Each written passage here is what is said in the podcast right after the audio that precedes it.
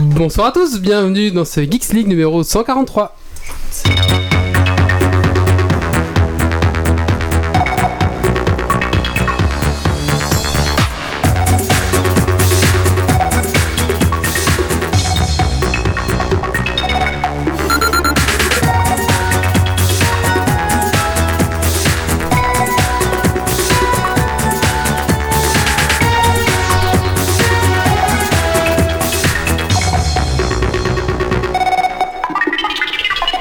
Bonsoir à tous, bonsoir à toutes, bienvenue dans ce Geeks League numéro 143. Euh, c'est le dernier avant les vacances parce que Geeks League chaque année prend euh, bah, un petit moment de repos où ils vont euh, euh, Partir en GN, c'est pas vraiment du repos. hein. partir en GN, c'est pas vraiment du repos, c'est vrai, voilà, où chacun fait un petit peu ses gènes ou, part en vacances, etc. Donc on part plus ou moins un mois, on vient fin août, début septembre.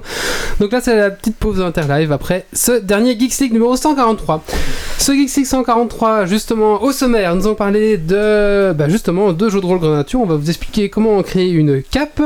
On va parler de la Trackmania Cup 2017 où Méo s'est rendu. On va parler euh, d'électronique. On va, on va commencer un, un- un genre de, de, de- de long, de long tutoriel. Je ne sais pas si tutoriel c'est le mot, mais un, un, triptyque, comme dirait Yves. un triptyque sur euh, les microprocesseurs, c'est ça? Micro-contrôleur. Microcontrôleur, pardon. Première erreur, voilà. Première, voilà. On va parler de série, on va parler de Handmaid's Tales. On va parler du jeu The Player Unknown Battleground alias PUGB. Pugbe que je n'ai pas fait dans les soldes. attention, sujet, on ne sait pas pourquoi on va en parler, mais on va en parler parce que Yves voulait en parler, on va parler de parapente. Ouais Voilà. Et Ça oui, va être bien. Des vacances parapente, le sport de l'air. Sachant que Oh. nous, on en a déjà beaucoup entendu parler. Oui, non. oui, voilà, voilà, donc un sujet bien chargé. Comme vous le voyez, on est pas mal autour de la table, que pas mal de chroniqueurs. Alors, ce que vous. On est trop, en fait. On est, trop- on est, on est pas trop, on est juste ce qu'il faut, hein, c'est bien. Tous les Actuellement, micros on sont est plus nombreux que la chatroom.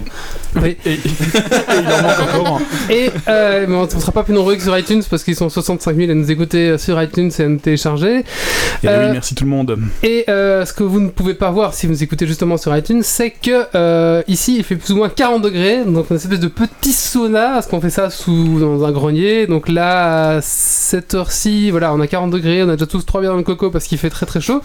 Donc ce podcast ri- risque d'être assez dur à, finir jusqu'au bout. Logiquement, dans 10 minutes, on est tous à poil. C'est ça. C'est voilà. ça. Plus ou moins, ouais. Voilà, mais ouais, Bon, j'ai changé deux fois de t-shirt. Et j'ai- je les ai sort euh, au fur et à mesure. c'est horrible. Eh ben écoutez, euh, c'est parti, on commence tout de suite. euh, ben, on fait un tour de table. Alors, euh, nous avons Yves. Bonsoir Yves. Bonsoir tout le monde. Alors Yves, qu'est-ce que tu as fait de geek ces 15 derniers jours Alors, j'ai joué à H1Z1, euh, les deux, hein, le, le King of the Kill et l'autre. Et, euh, et puis les promos Steam, c'est mal. David, bonsoir David. Salut Alors, qu'est-ce que tu as fait de geek ces 15 derniers jours Alors j'ai beaucoup joué à PUBG, ce qui sera euh, le sujet de ma chronique justement. D'accord. Mais oh, Bonsoir, alors euh, j'ai fait du WoW comme, euh, comme à chaque podcast, hein, presque. Euh, on adonne le premier boss en mythique. Du coup, le Geeks League qui se casse la gueule. Du coup, notre guilde est rentrée dans le top 100 mondial euh, FR. Ouh, putain, Enfin, bravo. top 100 mondial FR, dans le top 100 FR plutôt. Donc, euh, donc voilà, et puis euh, bah, on a été à la Trackmania Cup euh, samedi dernier, on va en parler tout à l'heure. Et pareil, les soldes de Steam, euh, j'ai craqué, j'ai Oh acheté là pour là là euh, là là. une centaine d'euros de jeu, voilà. Nous avons Stacy. Salut Alors Stacy, qu'est-ce que tu as fait de geek ces 15 derniers jours? Eh bien, j'ai pu faire beaucoup de trucs. J'ai joué à Orin in and the Blind Forest, English Blind Country. Tune. Ouais. Euh, j'ai euh, fini Camelot que j'ai entamé il y a longtemps. Euh, j'ai commencé et fini Jessica Jones aussi, donc euh, série. Et euh, j'ai fini et commencé euh, Gilmore Girl la dernière saison. Mais ça c'est girly, donc on s'en fout. D'accord. Non, on a une rubrique tu veux. Non, c'est bien. Regarde. Non, non, mais ça va. Regarde, regarde, écoute. Dans mon monde à moi, il n'y a que des poneys. Ils Je la connais, on me l'a déjà mise pour moi. Ah, on a ce qu'il faut. Ouais, je sais, je sais. Enfin voilà, donc euh, j'ai su faire plein de choses. C'est cool. On a Guillaume. Bonsoir Guillaume. Bonsoir. Alors Guillaume, qu'est-ce que tu as fait de geek ces 15 derniers jours? Un peu de Warhammer et de jeux de figurines euh, pour préparer mon armée. Et avec un groupe, on prévoit de faire des escarmouches. À Sigmar, on fait des décors en papercraft, dont je vous parlerai peut-être euh, à la rentrée. D'accord. Et nous avons Rénal. Bonsoir Rénal. Salut, salut. Alors Rénal, bien près ton micro. Qu'est-ce que tu as fait de geek ces 15 derniers jours? Mais écoute, moi je pense que j'ai fait un truc, je dois être un des seuls sur Terre à l'avoir fait. T'as pris une douche. Non. C'est le moins geek euh, du truc, mais j'ai monté un Ikea. Ça, je dois pas être le seul à l'avoir fait. Par contre, T'avais pas de pièces restantes. Non, non, tout ce Il en qu'il manque je, toujours je des trompé de taille, donc j'ai été, ouais, pour la petite histoire, en fait, j'ai pris 1m80 alors qu'on m'a la fin 1m60, donc ça, je suis je suis un très gros prévôt. Donc c'est- Résultat, ça c'est très bien, ouais. Je ne savais pas, mais Ikea reprend les meubles main montée, donc j'ai démonté le meuble comme je pouvais, hein, donc euh, c'était gros. Bon ça Le tout embarqué dans une berline, c'est plus facile. Et euh, ils m'ont changé mon lit. Mais tout, tout ça, tout ça n'est pas le plus geek du tout. Euh, ce qui est marrant, c'est que le sol de ma chambre, en fait, il est absolument pas de niveau. Donc d'un côté à l'autre de ma chambre, il y a 3-4 cm de, de Ah ouais. différence. niveau. Donc qu'est-ce que j'ai fait à votre avis Tu as utilisé ton imprimante 3D Toi, t'es fort. pour faire des pieds inclinés pour ton lit. Et donc ça, je Enfin, pense ton que je suis un des seuls sur Terre à l'avoir fait ces 15 derniers jours. Ça, c'est pas J'ai- mal, J'ai imprimé deux petits rails de plus ou moins 2 cm et demi de haut, 5 cm de, de, de- de longueur. Je les ai mis sur mon lit avec donc euh, du PLA là bien rempli et mon lit est parfaitement au niveau donc euh, Et ça tient. et ça tient super bien. Eh ben, Et toi Wally, qu'as-tu fait de geek cette, euh, ces 15 derniers jours? Euh, ces 15 derniers jours, bah là je prépare toujours euh, mon fameux TC, hein, mon tournoi mondial de Warhammer. Et donc là c'est entraînement, entraînement, entraînement, je fais beaucoup ça. Euh, toujours un peu de Switch aussi. Et on a reçu, euh, a reçu Wonder Boy à tester, donc j'ai pas mal fait ça. On va bientôt avoir un article qui va sortir avec notamment Mathieu. Voilà, on va tester un petit test sur euh, Wonder Boy qui va arriver. Voilà. et, le public, qu'est-ce qu'il a fait de geek ces 15 derniers jours? Ah oui On a un on a public ce soir. Salut Nico. Oh bah pas grand chose, un petit peu de Borderlands 2 et World of Warship. D'accord, c'est pas mal, ça, c'est c'est pas mal. Euh, bah écoutez, je propose qu'on commence ce podcast, hein, mais oui, il est en train de se décomposer. Je, je suis, ouais, je fonds, je fonds. Peut-être qu'il y aura un petit. On a jamais eu de malaise pendant Geeks League. Je ça suis, mais je m'en fous. Voilà. Il y a la bière qui me qui m'entretient donc ça va. D'accord. Et bonsoir à toute la chatroom aussi. Guy Brush, j'ai vu Nanas les Lyon. Chauve. Bonsoir à vous. On va lancer le premier sujet, hein, ça vous dit? Euh, Oui Eh ben, Pour le premier sujet, on va donc parler justement de Méo avec sa trappe. euh, sa trappe. Sa Mania track Mania Cup. Cup, c'est parti.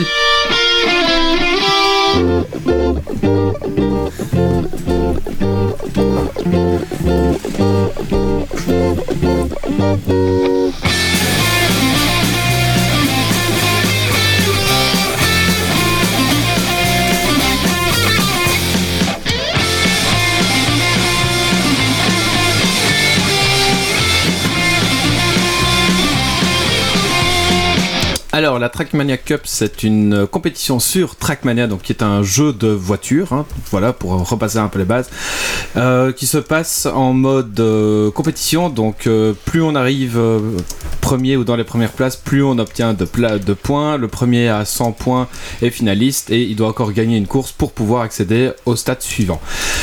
C'est une compétition qui est organisée par le streamer Zerator, donc euh, depuis 5 ans déjà. Et euh, chaque, euh, chaque édition fait de plus en plus de viewers. Par exemple, la deuxième édition avait 20 000 viewers, la, trois, la quatrième édition avait 40 000 viewers, et cette édition-ci avait un pic à 55 000 viewers. Viewers, c'est les gens qui regardent en ligne ou c'est les Sur gens qui viennent sur. Ah, Non, les, gens sur Twitch. Euh, L'année passée, c'était au Grand Rex.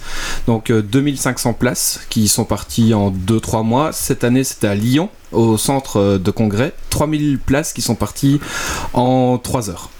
Wow. Donc- c'est extrême ça. Donc c'est dire l'engouement. Presque pire que YouTube. Ouais, Ouais, c'est ça, ouais, les gens. donc c'est dire l'engouement que cette, euh, cette compétition prend de, de plus en plus euh, d'année en année quoi. Et donc tu y étais. et- Voilà, j'y étais et euh, je vais vous retranscrire un peu euh, l'ambiance, enfin ce, ce qu'il y avait.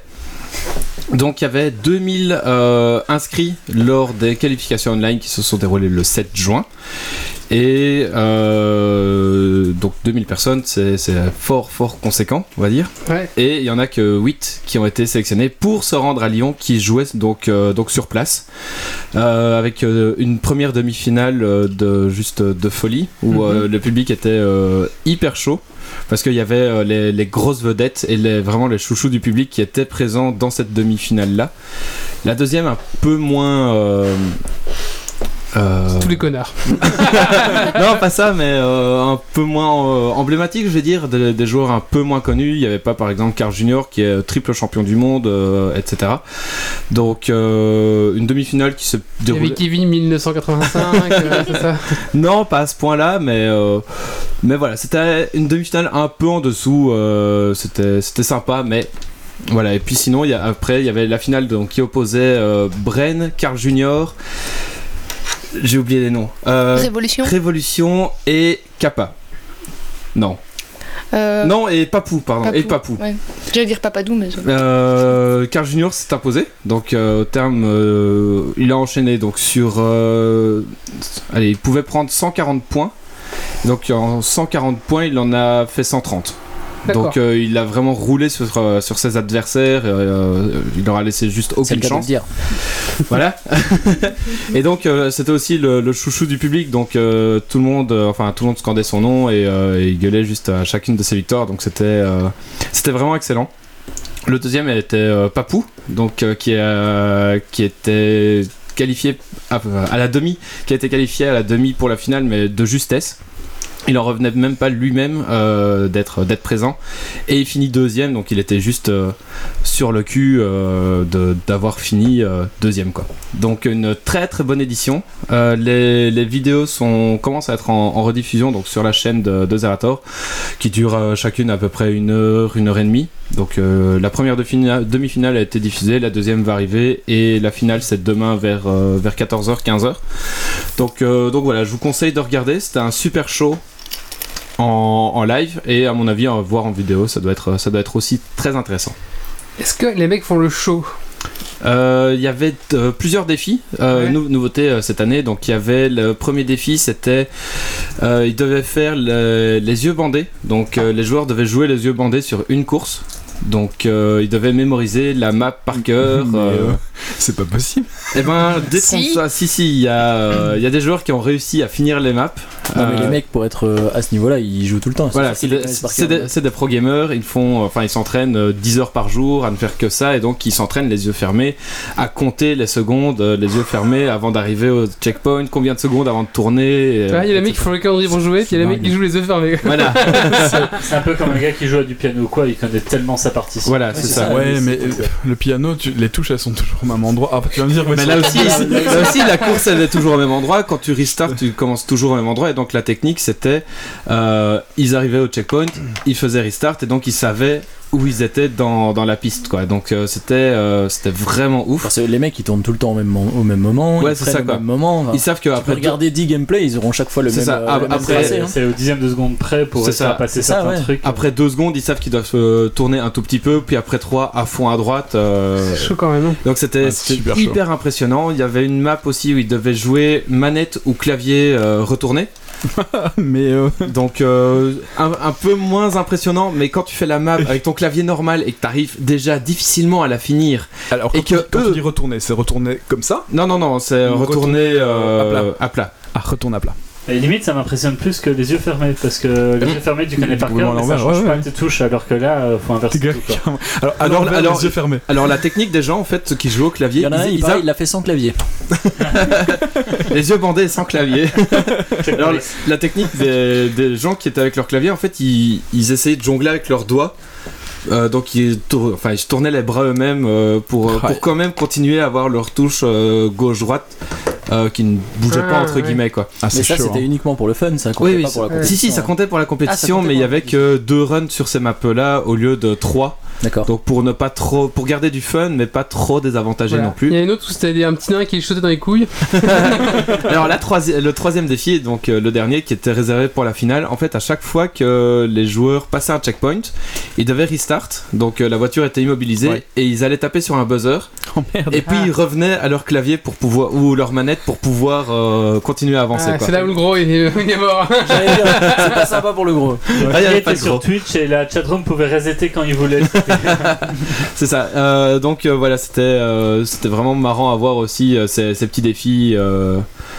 Qui, qui apportaient du fun dans, dans Ouais. la compétition quoi. Ouais. Est-ce qu'il y avait un cash prize? Il y avait un cash prize qui était de 2017 euros, comme c'est la compétition 2017. Ah. Ah, d'accord, l'année prochaine. ça augmente bien. Et voilà, et le premier empoche euh, 10 017 euros, le deuxième 500, et le troisième et quatrième euh, se partagent 250 euros.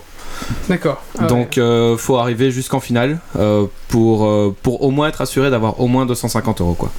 Mais euh, le, le truc c'est que les compétitions sur Trackmania il y en a presque pas. Et du coup, euh, un tel cash price, un tel cash price, en fait, ça, ça attire énormément de, de joueurs, tout simplement parce que euh, les cash price pro- proposés sont en général de 500 euros, et donc, euh, donc là, c'est deux fois plus, quoi. Le jeu reste gratuit? Le jeu est payant, donc Il euh, y a quelques années. et- voilà, il y a quelques années, il était gratuit, on pouvait là, encore. c'est Trackmania 2. Oui, c'est Trackmania Sta- Stadium 2. Oui. On pouvait aussi euh, dernièrement l'avoir euh, en bêta, euh, non, en, en gratuit, mais on pouvait jouer qu'une seule etc. Et, euh, et je pense qu'il est passé payant maintenant, mais il est à 10 euros, un truc comme ça, donc euh, il est même pas cher. euh, et donc euh, il y a du, si vous voulez aussi, il y a les serveurs qui sont toujours ouverts avec les maps qui sont toujours proposées, donc vous pouvez vous-même aller faire les maps et voir que, euh, enfin, vous êtes à la ramasse comparé aux au pro, quoi. J'allais dire parce que moi aussi j'ai joué à Trackmania 1. Jamais réussi à finir une course. hein. Voilà. si, si, mais vous savez que c'est. ouais, ouais. Bah, sur les cartes Les de base. premières mais- de tutoriel. Voilà, les premières ouais, des base, les, Ouais. les solos Ah, blanches. C'est en ligne, les customs avec, euh, Ouais, avec les- des sauts dans tous les sens, etc. J'ai une dernière Euh, question. Est-ce oui. qu'il y avait des choses autour Est-ce qu'il y avait que la course ou est-ce qu'il y avait un peu de 3 stars du web ou des gens où c'était que Trackmania Il n'y Non, avait pas des petits stands Il y avait, il y avait que Trackmania. Après, il y avait, euh, il y avait les stars du web, genre euh, Mister MV. Ouais. Qui, qui était là, donc il y a un pote de Zerator, donc il avait invité ses, ses potes. Incroyable. Je sais plus comment il fait, j'arrive pas à imiter Mr. MV. Incroyable du cul c'est ça, voilà. Et donc, euh, donc voilà, on pouvait, euh, entre les matchs, on pouvait euh, descendre, euh, enfin, comme on était dans les gradins, on pouvait euh, les rencontrer euh, entre, euh, dans, dans l'interscène, quoi, je vais Ah, dire. pas mal, pas mal. Et discuter avec eux tranquillement, quoi. Et tu l'as fait ou pas? Très interactif. Ouais, bah oui, bah j'ai déjà croisé plusieurs fois, donc euh, c'était juste un euh, salut, ça va bien, et puis. Salut, ça va? Oui, ça Tu va. connais Zerator, non? Ouais, ouais, je- j'ai déjà rencontré plusieurs fois, etc. Oui, je le connais. Il y, a- deux jeeps, puis juste après il y a Zerator. Ou le contraire. Non, non, juste avant. C'est- ouais. Ton idole quoi. La Non, c'est pas mon idole, c'est juste euh, un de mes streamers préférés, tout simplement, que je regarde depuis les débuts. Mhm. Donc, euh, donc voilà. Ok. La parité homme-femme dans le public Beaucoup plus d'hommes. Il y avait Stacy. non, il y, a- il y avait quand même, Ah, pas, oui, il y avait quand même pas mal de. Les filles qui accompagnaient leurs de copains. filles. Ouais, mais. Ou de mecs qui accompagnaient leurs copines aussi. Ah bon Ah. Et comme c'est un jeu de voiture, donc qui est assez facile à comprendre, en fait, il y avait des parents qui accompagnaient leurs enfants. Du coup, il y avait des filles quoi. Comme c'était assez facile, il y avait des filles quoi. Bon, c'est un jeu facile quoi. Non, non, et donc il y avait, euh, il y avait des parents qui accompagnaient euh, leurs, euh, leurs enfants euh, pour, euh, bah, pour qu'ils soient pas tout seuls euh, dans, dans le, le, salon des congrès, euh, lâché avec euh, 2000. Ils s'excusent auprès des filles. Mais non Avec euh, 2900 euh, bourrins euh, qui gueulaient à chaque, euh, chaque virage limite quoi. On, Et, on euh, vient juste d'entendre ta petite musique. Hein On vient juste d'entendre ta petite musique. Ah. C'était fait exprès. Quelle, euh, quelle est la moyenne d'âge des, des, des pro gamers Des pro euh, je savais pas dire. euh, Le plus jeune avec 14 ans, ouais, je le, pense. le Ouais. plus jeune sur scène avec 14 ans, il avait passé son brevet euh, deux jours avant Mais qui fait une race. et il a fini aux portes, euh, aux portes de la finale quoi. Ouais. Et le, Le plus vieux Non, et le plus 15. vieux. non, le plus vieux, je pense qu'il doit avoir 25, 28 ans. Un truc comme ça. d'accord. euh. Ouais, c'est ouais. Terminé pour nous. Ah ouais, On est trop vieux, c'est fini là. Terminé. Donc voilà. Non, non, vous, c'est des, c'est des, des, des- Moi, des- je peux des encore. tournois de, tu sais, de Civilisation 6, peut-être limite. Ah oui, et, euh, la particularité aussi de la Trackmania Cup, c'est euh, que c'est Zerator qui map toutes les, la- toutes les maps en live, donc euh, en stream, etc. Donc il crée, euh, comme il le dit lui-même, c'est des maps de merde faites par, par une merde, mais pour des pros. D'accord. Donc C'est voilà, bien, c'est, bien le concept. euh, Non, c'est cool. C'est vraiment, ouais, quand tu joues sur ces maps, euh, tu te fais vraiment, mais c'est de la merde par où il faut aller, etc. Donc tu dois regarder plusieurs runs ou faire toi-même chercher tes chemins. Donc il les crée en direct, ça veut dire que Ouais, les, ouais. les joueurs ils jouent pour la première fois dessus.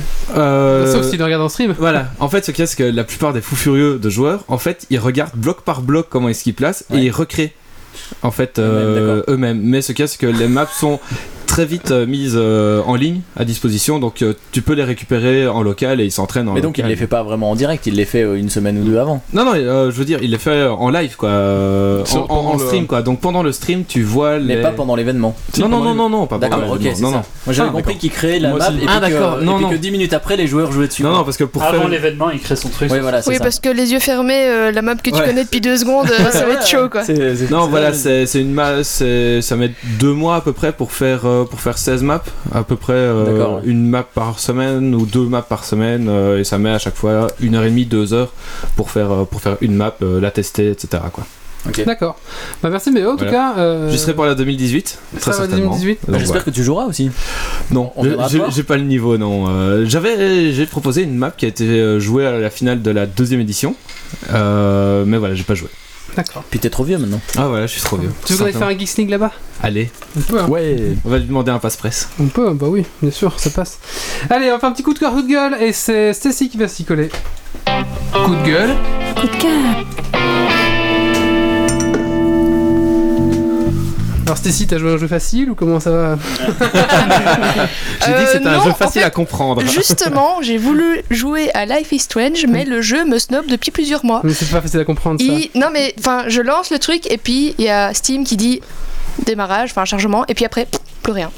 Genre, euh, il ne veut pas que j'ai, il veut pas que je termine ma partie. Du coup, euh, voilà, petit coup de gueule parce que je peux pas finir ma partie. Je crois que je l'ai dans ma liste, j'ai pas encore joué. C'est un très chouette jeu qu'il faut faire. Ouais, 90% franchement, il est très chouette. Et ça me saoule de pas pouvoir le finir. 80% Genre, des euh, de ma liste. Ça fait, ouais, ça fait bien 6 mois que j'arrive plus à jouer parce que Steam veut pas que j'y joue. Et où est-ce que tu as acheté ta clé? Bah, sur Steam. Sur Steam? Sur Steam, ça va alors. Mais apparemment, il y a pas mal de jeux qui déconnent sur Steam parce que les mecs sur Steam font pas d'efforts. Ils balancent ça comme ça, et puis ils font Non mais de Life is Strange ça fait un, ça fait un bon moment hein, qu'il est, qu'il est dessus. Moi Ok, je- d'accord. j'ai fini l'année passée par exemple donc euh, Ouais, je suis un peu D'accord. Voilà. Euh, bah merci Stacy. On va maintenant vous parler euh, informatique. Et on va donc vous parler de micro. Attends, je vais me tromper encore. Microcontrôleur. Microcontrôleur Électronique. électronique. Ouais. Et on va vous parler de micro contrôleur.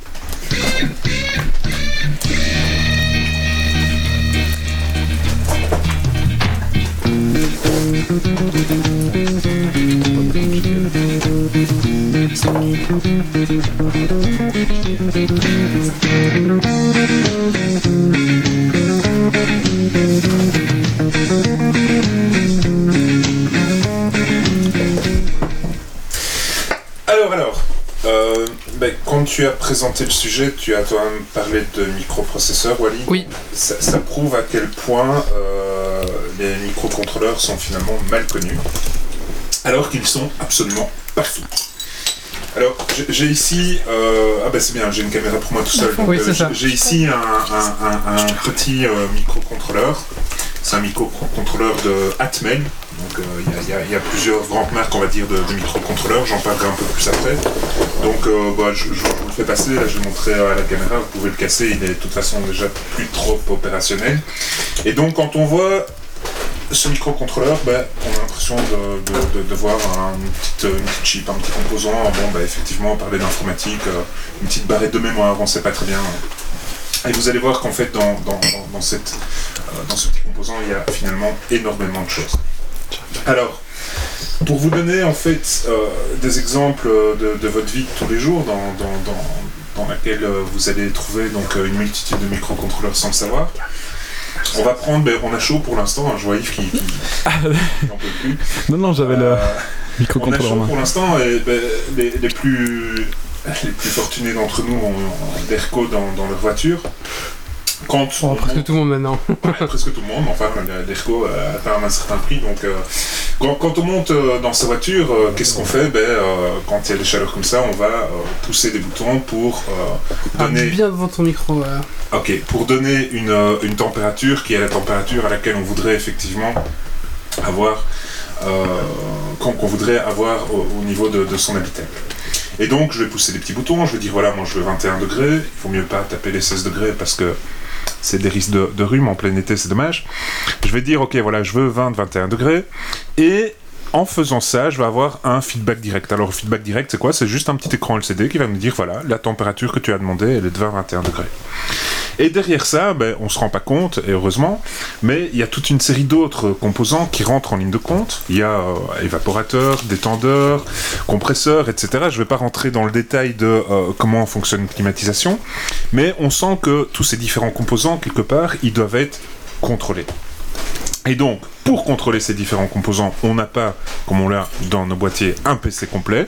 On a finalement une petite carte, logiquement une carte mère, sur laquelle on va trouver le composant que je vous ai fait passer, que je viens de vous montrer, qui est un microcontrôleur.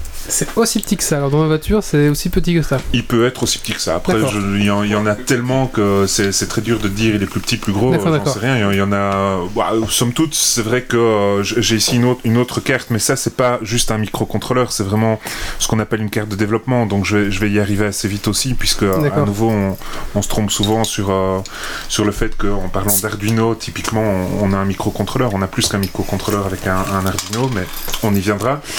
Euh, donc ils sont plus ou moins grands. Bah, c'est vrai que ça peut avoir la taille, euh, grosso modo, d'un CPU, comme ça peut avoir euh, une taille minuscule. Aujourd'hui, ils font des microcontrôleurs qui, sont euh, quatre fois plus petits que, l'ongle d'un doigt.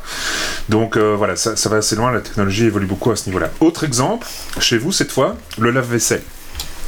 Alors, à nouveau, on utilise tous le lave-vaisselle, on se pose pas trop de questions sur comment il fonctionne, tant mieux. Euh, on se pose plus de questions quand il est en panne, hein, quand on a envie d'essayer de Mhm. réparer un peu sa main. On rage plus quand il est en panne. euh, Ouais. On se pose la question. Ouais, vrai. Et là, on est reparti à faire la vaisselle comme au bon vieux Voilà. temps et on se dit qu'un lave-vaisselle, c'est quand même génial. Et ben, un lave-vaisselle, en fait, euh, il y a quoi dans un lave-vaisselle? Ben, Il y a différentes pompes, il y a, je vois ici, ben, Electrovan, euh, il y a évidemment résistance pour faire chauffer l'eau, etc. Et à nouveau, sur le lave-vaisselle, vous avez un petit panneau hein, sur lequel vous allez, vous avez logiquement euh, quelques boutons, hein, les plus sophistiqués, ils en ont même des, des dizaines, voire un écran euh, digital Tactile. euh, tactile qui suffira de, de presser. Et ben, euh, quand vous allez euh, demander à votre lave-vaisselle, voilà, euh, je voudrais tel programme, euh, je voudrais que ça dure autant de temps, à nouveau, vous êtes vraiment dans le même scénario que celui que j'ai expliqué à, à travers la voiture. Donc vous allez finalement donner des informations et tous ces différents composants, ils vont, à travers un, un écosystème assez, assez complexe, ils vont se, se mettre en marche et ils vont se coordonner. À nouveau, pour contrôler tout ça, on a besoin de quoi? D'un microcontrôleur. Autre exemple, cette fois-ci un peu plus euh, geek, bah, c'est l'imprimante que je vous ai amené la, fois passée. Bah, cette imprimante, à nouveau, on n'a pas besoin d'un PC euh, bien complexe pour la faire fonctionner. Finalement, ça reste quatre moteurs dans, le cas de l'imprimante que je vous ai montré. Ça lit des infos sur une carte SD qui sont donc des slices, des couches à imprimer. Et ça va simplement ordonner au moteur, ben voilà, maintenant tu te déplaces là, tu te déplaces là, tu te déplaces là. Donc c'est assez primaire finalement par rapport à ce qu'on peut faire avec un, PC où aujourd'hui, ben, que vous ayez un macOS, un Windows, un, un Ubuntu ou, ou quoi que ce soit comme OS, vous allez pouvoir faire une multitude de choses avec votre ordinateur. Et donc ça, c'est vraiment une des premières distinctions qu'on peut faire, distinction fonctionnelle cette fois par rapport au microprocesseur, puisque effectivement l'erreur est, est fréquente. Un microprocesseur par rapport à un microcontrôleur, le microprocesseur, il va euh, se, loger dans un système dans lequel on va ajouter beaucoup beaucoup d'autres éléments et finalement il n'a pas une tâche dédiée le, microprocesseur. Le microprocesseur il peut euh, effectivement euh, collaborer avec ses autres composants sur une multitude de tâches. Vous installez, ben, on parle de jeu, on installe un jeu, on regarde une vidéo, on fait beaucoup beaucoup de choses aujourd'hui avec nos ordinateurs, tablettes, smartphones. Dans un smartphone on travaille également aujourd'hui avec des, microprocesseurs parce qu'on a besoin de beaucoup de puissance, ce sont des PC à part entière. Et le microcontrôleur, c'est euh, un peu différent puisque lui, on l'assigne à une tâche. Et c'est une tâche qui généralement est très très répétitive. Le microcontrôleur, somme toute, on lui dit voilà comment tu dois t'initialiser et voilà ce que tu vas exécuter de manière tout à fait itérative. Et donc là, typiquement, si je reviens sur l'exemple de la voiture, il va de manière itérative voir tiens, est-ce que j'ai pas un input est-ce que l'utilisateur me demande pas là de changer la température? Est-ce que euh, la sonde de température ne me dit pas tiens t'es arrivé à la bonne température, il faut Oui. que tu arrêtes la ventilation de l'air comprimé, etc. Donc euh, finalement il fait toujours, toujours, toujours la même tâche. Il a une vie un peu chiante le microcontrôleur. Alors L'autre gros, euh, grosse distinction donc, par rapport au microprocesseur, et je, je- je l'ai déjà évoqué il y, a, il y a quelques secondes, le microprocesseur seul, il fait rien. Enfin, il fait rien, il fait beaucoup parce qu'il est très puissant, mais somme toute, il fait quoi? Du calcul. Il calcule. Il fait pas grand chose d'autre. C'est pas lui qui va s'occuper de euh, gérer l'entrée de votre clavier, c'est pas lui qui va s'occuper de sauver des données sur votre disque SSD, De dire à machin de faire truc. Enfin, ouais, voilà. euh, Donc le- lui, lui, il contrôle rien du tout, il fait du calcul. Évidemment, il fait des calculs beaucoup, beaucoup plus rapidement et beaucoup plus euh, en masse que euh, ce qu'un microcontrôleur peut faire.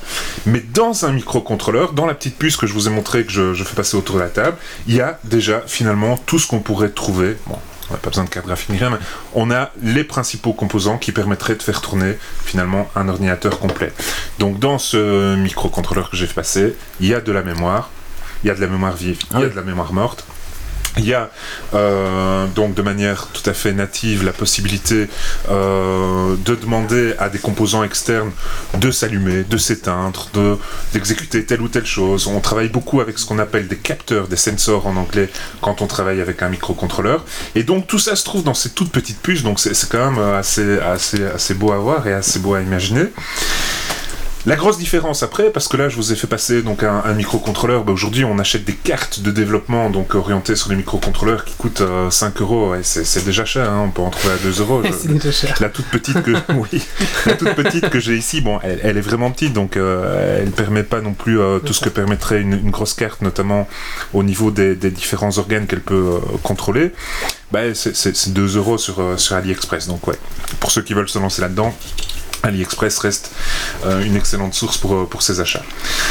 Alors, le microprocesseur, lui, à l'inverse, donc, euh, de quoi est-ce qu'il a besoin? Ben, En tout bon gamer que- qu'on est tous, euh, avec des pros et des moins pros, mais peu importe, on a tous, euh, j'imagine, déjà monté une machine. Donc, on sait, il faut acheter le CPU qui est assez cher parce qu'à nouveau, il est bourré de puissance, ce CPU, même s'il fait finalement que du calcul. On doit acheter de la RAM, on doit acheter un disque pour le stockage. On va acheter une carte mère qui va permettre de euh, discuter avec euh, l'extérieur, donc avec un clavier, avec une souris, avec une clé USB. On va acheter une carte graphique qui va permettre de, gérer, ben, comme son nom l'indique, les aspects graphiques. Donc on est vraiment sur quelque chose de beaucoup, beaucoup plus complexe. Et nativement, à nouveau, le CPU ne fait pas grand-chose. Alors, ce qui est, encore assez, euh, flash, c'est que ce microcontrôleur, Aujourd'hui, ben, il va interagir, donc lui aussi avec le monde extérieur. À nouveau, il va le faire nativement, contrairement au CPU. Donc, il va être capable, par exemple, de récupérer, je reprends l'exemple de la voiture, de récupérer une température ambiante. Pour récupérer cette température ambiante, on va travailler avec ce qu'on appelle donc des senseurs ou des capteurs, je l'ai déjà dit. Et on a des capteurs qui sont des capteurs dits analogiques. Alors, quand on parle d'analogique, on est euh, donc euh, aux antipodes du numérique. Le numérique, donc euh, sur nos machines, on travaille en full numérique. Ce sont des bits des 0 Je ne vais pas rentrer dans, le détail. tout le monde connaît assez vaguement ou au contraire plus précisément ce genre de choses. L'analogique, c'est vraiment des signaux qui sont des signaux cette fois-ci qui jouent plutôt sur un voltage qui diminue, qui augmente. Le son est un bon exemple. hein. Le son, on est vraiment sur de l'analogique. Donc ici, bah, Geeksleek, euh, finalement, il y a le son de ma voix pour l'instant qui doit être converti en digital pour que vous puissiez euh, l'entendre sur Twitch euh, et ou Facebook. Euh, le microcontrôleur, en fait, il a déjà deux convertisseurs. Donc à nouveau, quand on voit le, le petit truc que c'est, on se dit c'est quand même dingue qu'il y ait tout ça dedans. C'est pas, mal impressionnant. euh, Ah ouais, ouais, ouais, ouais. Il, a, il a donc euh, deux convertisseurs qui permettent d'une part de convertir un signal analogique en signal numérique. Donc typiquement, si je prends une sonde de température, alors là j'ai aujourd'hui des, des capteurs de température qui sont numériques. Mais j'en ai beaucoup qui restent analogiques et qui sont euh, généralement d'ailleurs beaucoup plus précis que, les numériques. Les euh, capteurs analogiques vont envoyer donc un signal qui n'est pas du tout numérique, qui va devoir être converti en signal numérique. Et finalement, on retrouve, pour ceux qui font un peu de musique assistée par ordinateur, on retrouve un peu ce qu'on retrouverait avec un sampler. hein. Donc on prend un son, on est obligé de le sampler, donc euh, on arrive vraiment sur des, échelles numérisées du son, et puis on, transforme ça donc en information digitale. Est-ce que un Arduino c'est un microcontrôleur ou pas du tout Ou Alors, l'Arduino, euh, je, je- vais y venir. venir, juste d'accord, ouais, je pardon, vais pardon, l'Arduino, puisqu'effectivement, aujourd'hui, ça- reste, ça reste un produit de choix pour ceux qui veulent se. D'accord, d'accord, pardon. Et euh, à l'inverse, ben, euh, je vais à un moment donné devoir, ben, je sais pas, sur euh, un microcontrôleur, typiquement, euh, ce qui, ce qu'on, ce qu'on fait souvent, c'est euh, mettre un petit buzzer qui permet d'alerter l'utilisateur. Ben, moi, j'avais monté un petit projet dans lequel euh, j'avais un chat à l'époque qui, qui m'emmerdait un peu, il faisait tomber tous les pots de fleurs, et donc j'avais monté un À chaque fois projet. qu'il faisait tomber un pot de fleurs, ça faisait bzzzt. Ah, je, je l'aurais électrocuté, si pu. ma femme l'aimait bien, donc comme j'aime bien ma femme aussi. euh, Oui, c'est compliqué. Du coup, vous avez électrocuté ta femme. Ouais, voilà. Du coup, j'élect- j'électrocute Voilà. ma femme. Par contre, euh, j'ai joué avec un, un petit euh, capteur assez intéressant qu'on appelle un accéléromètre, que vous, vous trouvez d'ailleurs dans vos smartphones aujourd'hui. hein. donc euh, c'est ce capteur qui permet de voir quand il y a un changement de niveau en fait. Et l'accéléromètre en fait, ben, je l'attachais donc à mon microcontrôleur. J'avais écrit un petit programme. hein. en, en général, on travaille en, en C un petit programme qui euh, faisait en sorte à ce que quand euh, le pot de fleurs finalement bougeait, euh, j'avais un buzzer euh, qui se mettait en route et ça effrayait le chat. Quoi. Donc, Attention, attention. bon, il y a des gens qui jouent à Trackmania les yeux fermés, euh, ils n'ont pas de vie, mais moi finalement en faisant ça, j'ai pas eu de vie pendant 2-3 jours non plus, tout ça pour, euh, pour juste effrayer le chat. Juste pour effrayer. Alors, Et du coup, ça marche très bien. Maintenant, ils en ont plus. Il s'est barré. Il a eu trop peur. Là, on a, on a l'exemple où, euh, effectivement, cette fois-ci, le microcontrôleur doit lui-même envoyer euh, un signal analogique. Donc, euh, par conséquent, là, il va envoyer ça au buzzer qui, qui, qui va se mettre à émettre un, un son pas très, pas très agréable. Donc voilà, tout ça pour dire que ben, le, le microcontrôleur, euh, c'est nettement plus puissant qu'un CPU, mais c'est aussi nettement plus complet. Et euh, ben, dans, dans le monde de l'électronique aujourd'hui, euh, je vais pas passer trop de temps dessus parce qu'on pourrait faire une chronique complète, mais on parle beaucoup de, de Raspberry, on en a déjà parlé pas mal à, à Geeks League, euh, notamment pour euh, tout ce qui est rétro gaming.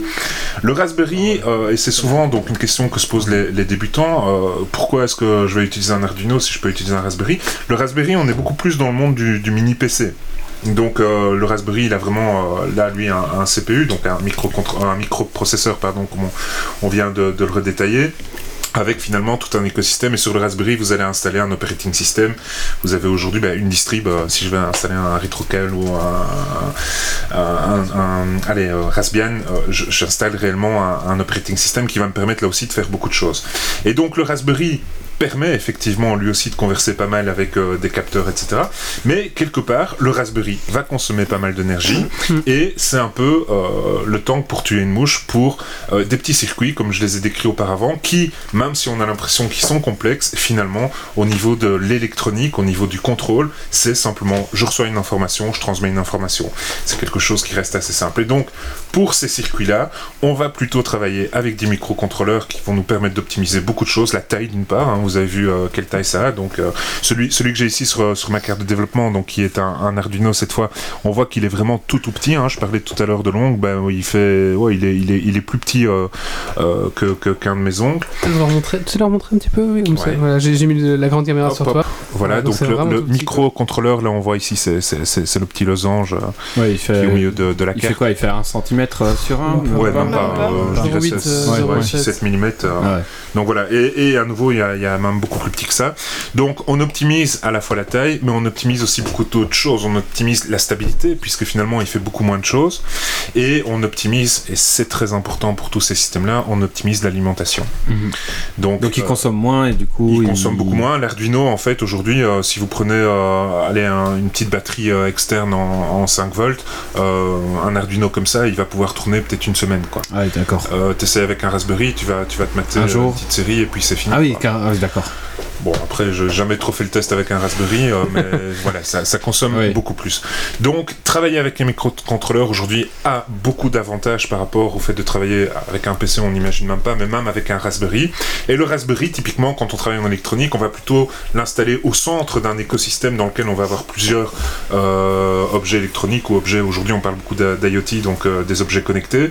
Et lui, il va en fait servir de, de hub, de gateway. Quand vous achetez des objets connectés, aujourd'hui, vous avez, bah, je pense aux ampoules par exemple. On parlait des ampoules tout à l'heure, puisque tu, tu travailles un peu là-dedans et que tu nous as proposé des super plans sur les ampoules. Je sais pas si tu as des ampoules connectées d'ailleurs. euh, Hein? J'ai pas parlé tu, tu fais dans le. Ouais, tu- Quoi? Tu nous as proposé tout à l'heure de, de- faire du recel d'ampoules. d'ampoule. Oui. J'ai fait. Oui, Non c'est pas grave. Ah oui, oui, Oui, d'accord, oui, oui. ouais, c'est bon, oui. Le fait que t'aies boulot. passé 25 ans, Ouais, c'est non, c'est c'est fini. fini, là, ouais, ouais. tu perds tes neurones. les 10 à la neurones. Non, mais c'était hors podcast, du coup, j'oublie, tu vois. C'est pas écouté, c'est pas ça. Donc, euh, quand vous achetez des ampoules connectées, il vous faut là aussi en fait Des un, U de Philips par exemple. Voilà, par exemple, il vous faut en fait ce qu'on appelle un, un gateway ou un hub qui va centraliser justement euh, tous ces différents objets connectés. Et là, ben, si on veut le faire en, en do it yourself, c'est vrai que le Raspberry devient quelque chose d'assez intéressant pour ça. Mais on vend pas des ampoules connectées en fait, c'est pour ça. C'est Que, je... Oui, bah, C'est pour vraiment ça que je comprends- classique quoi. C'est pour ça que je comprenais pas le lien avec moi, j'étais avec de quoi il parle. Mais d'accord, ça. Alors, euh, après, et, donc, ben, aujourd'hui, pour, pour une première, c'est vraiment, vraiment une petite présentation. En fait, la, difficulté, c'est, d'aller beaucoup plus loin sans, sans être visuel. Donc, bon, ben, c'est vrai qu'avec une caméra, je peux imaginer la, fois prochaine aller un petit peu plus loin, euh, peut-être travailler avec des capteurs, etc. Mais toujours est-il que euh, dans le monde des microcontrôleurs, bon, il y a, y, y a un historique euh, assez large. hein. Nicolas en parlait tout à l'heure. Il y a des cartes qui, qui ont fait énormément de succès. Tu peux, tu peux peut-être en parler un peu, Nico.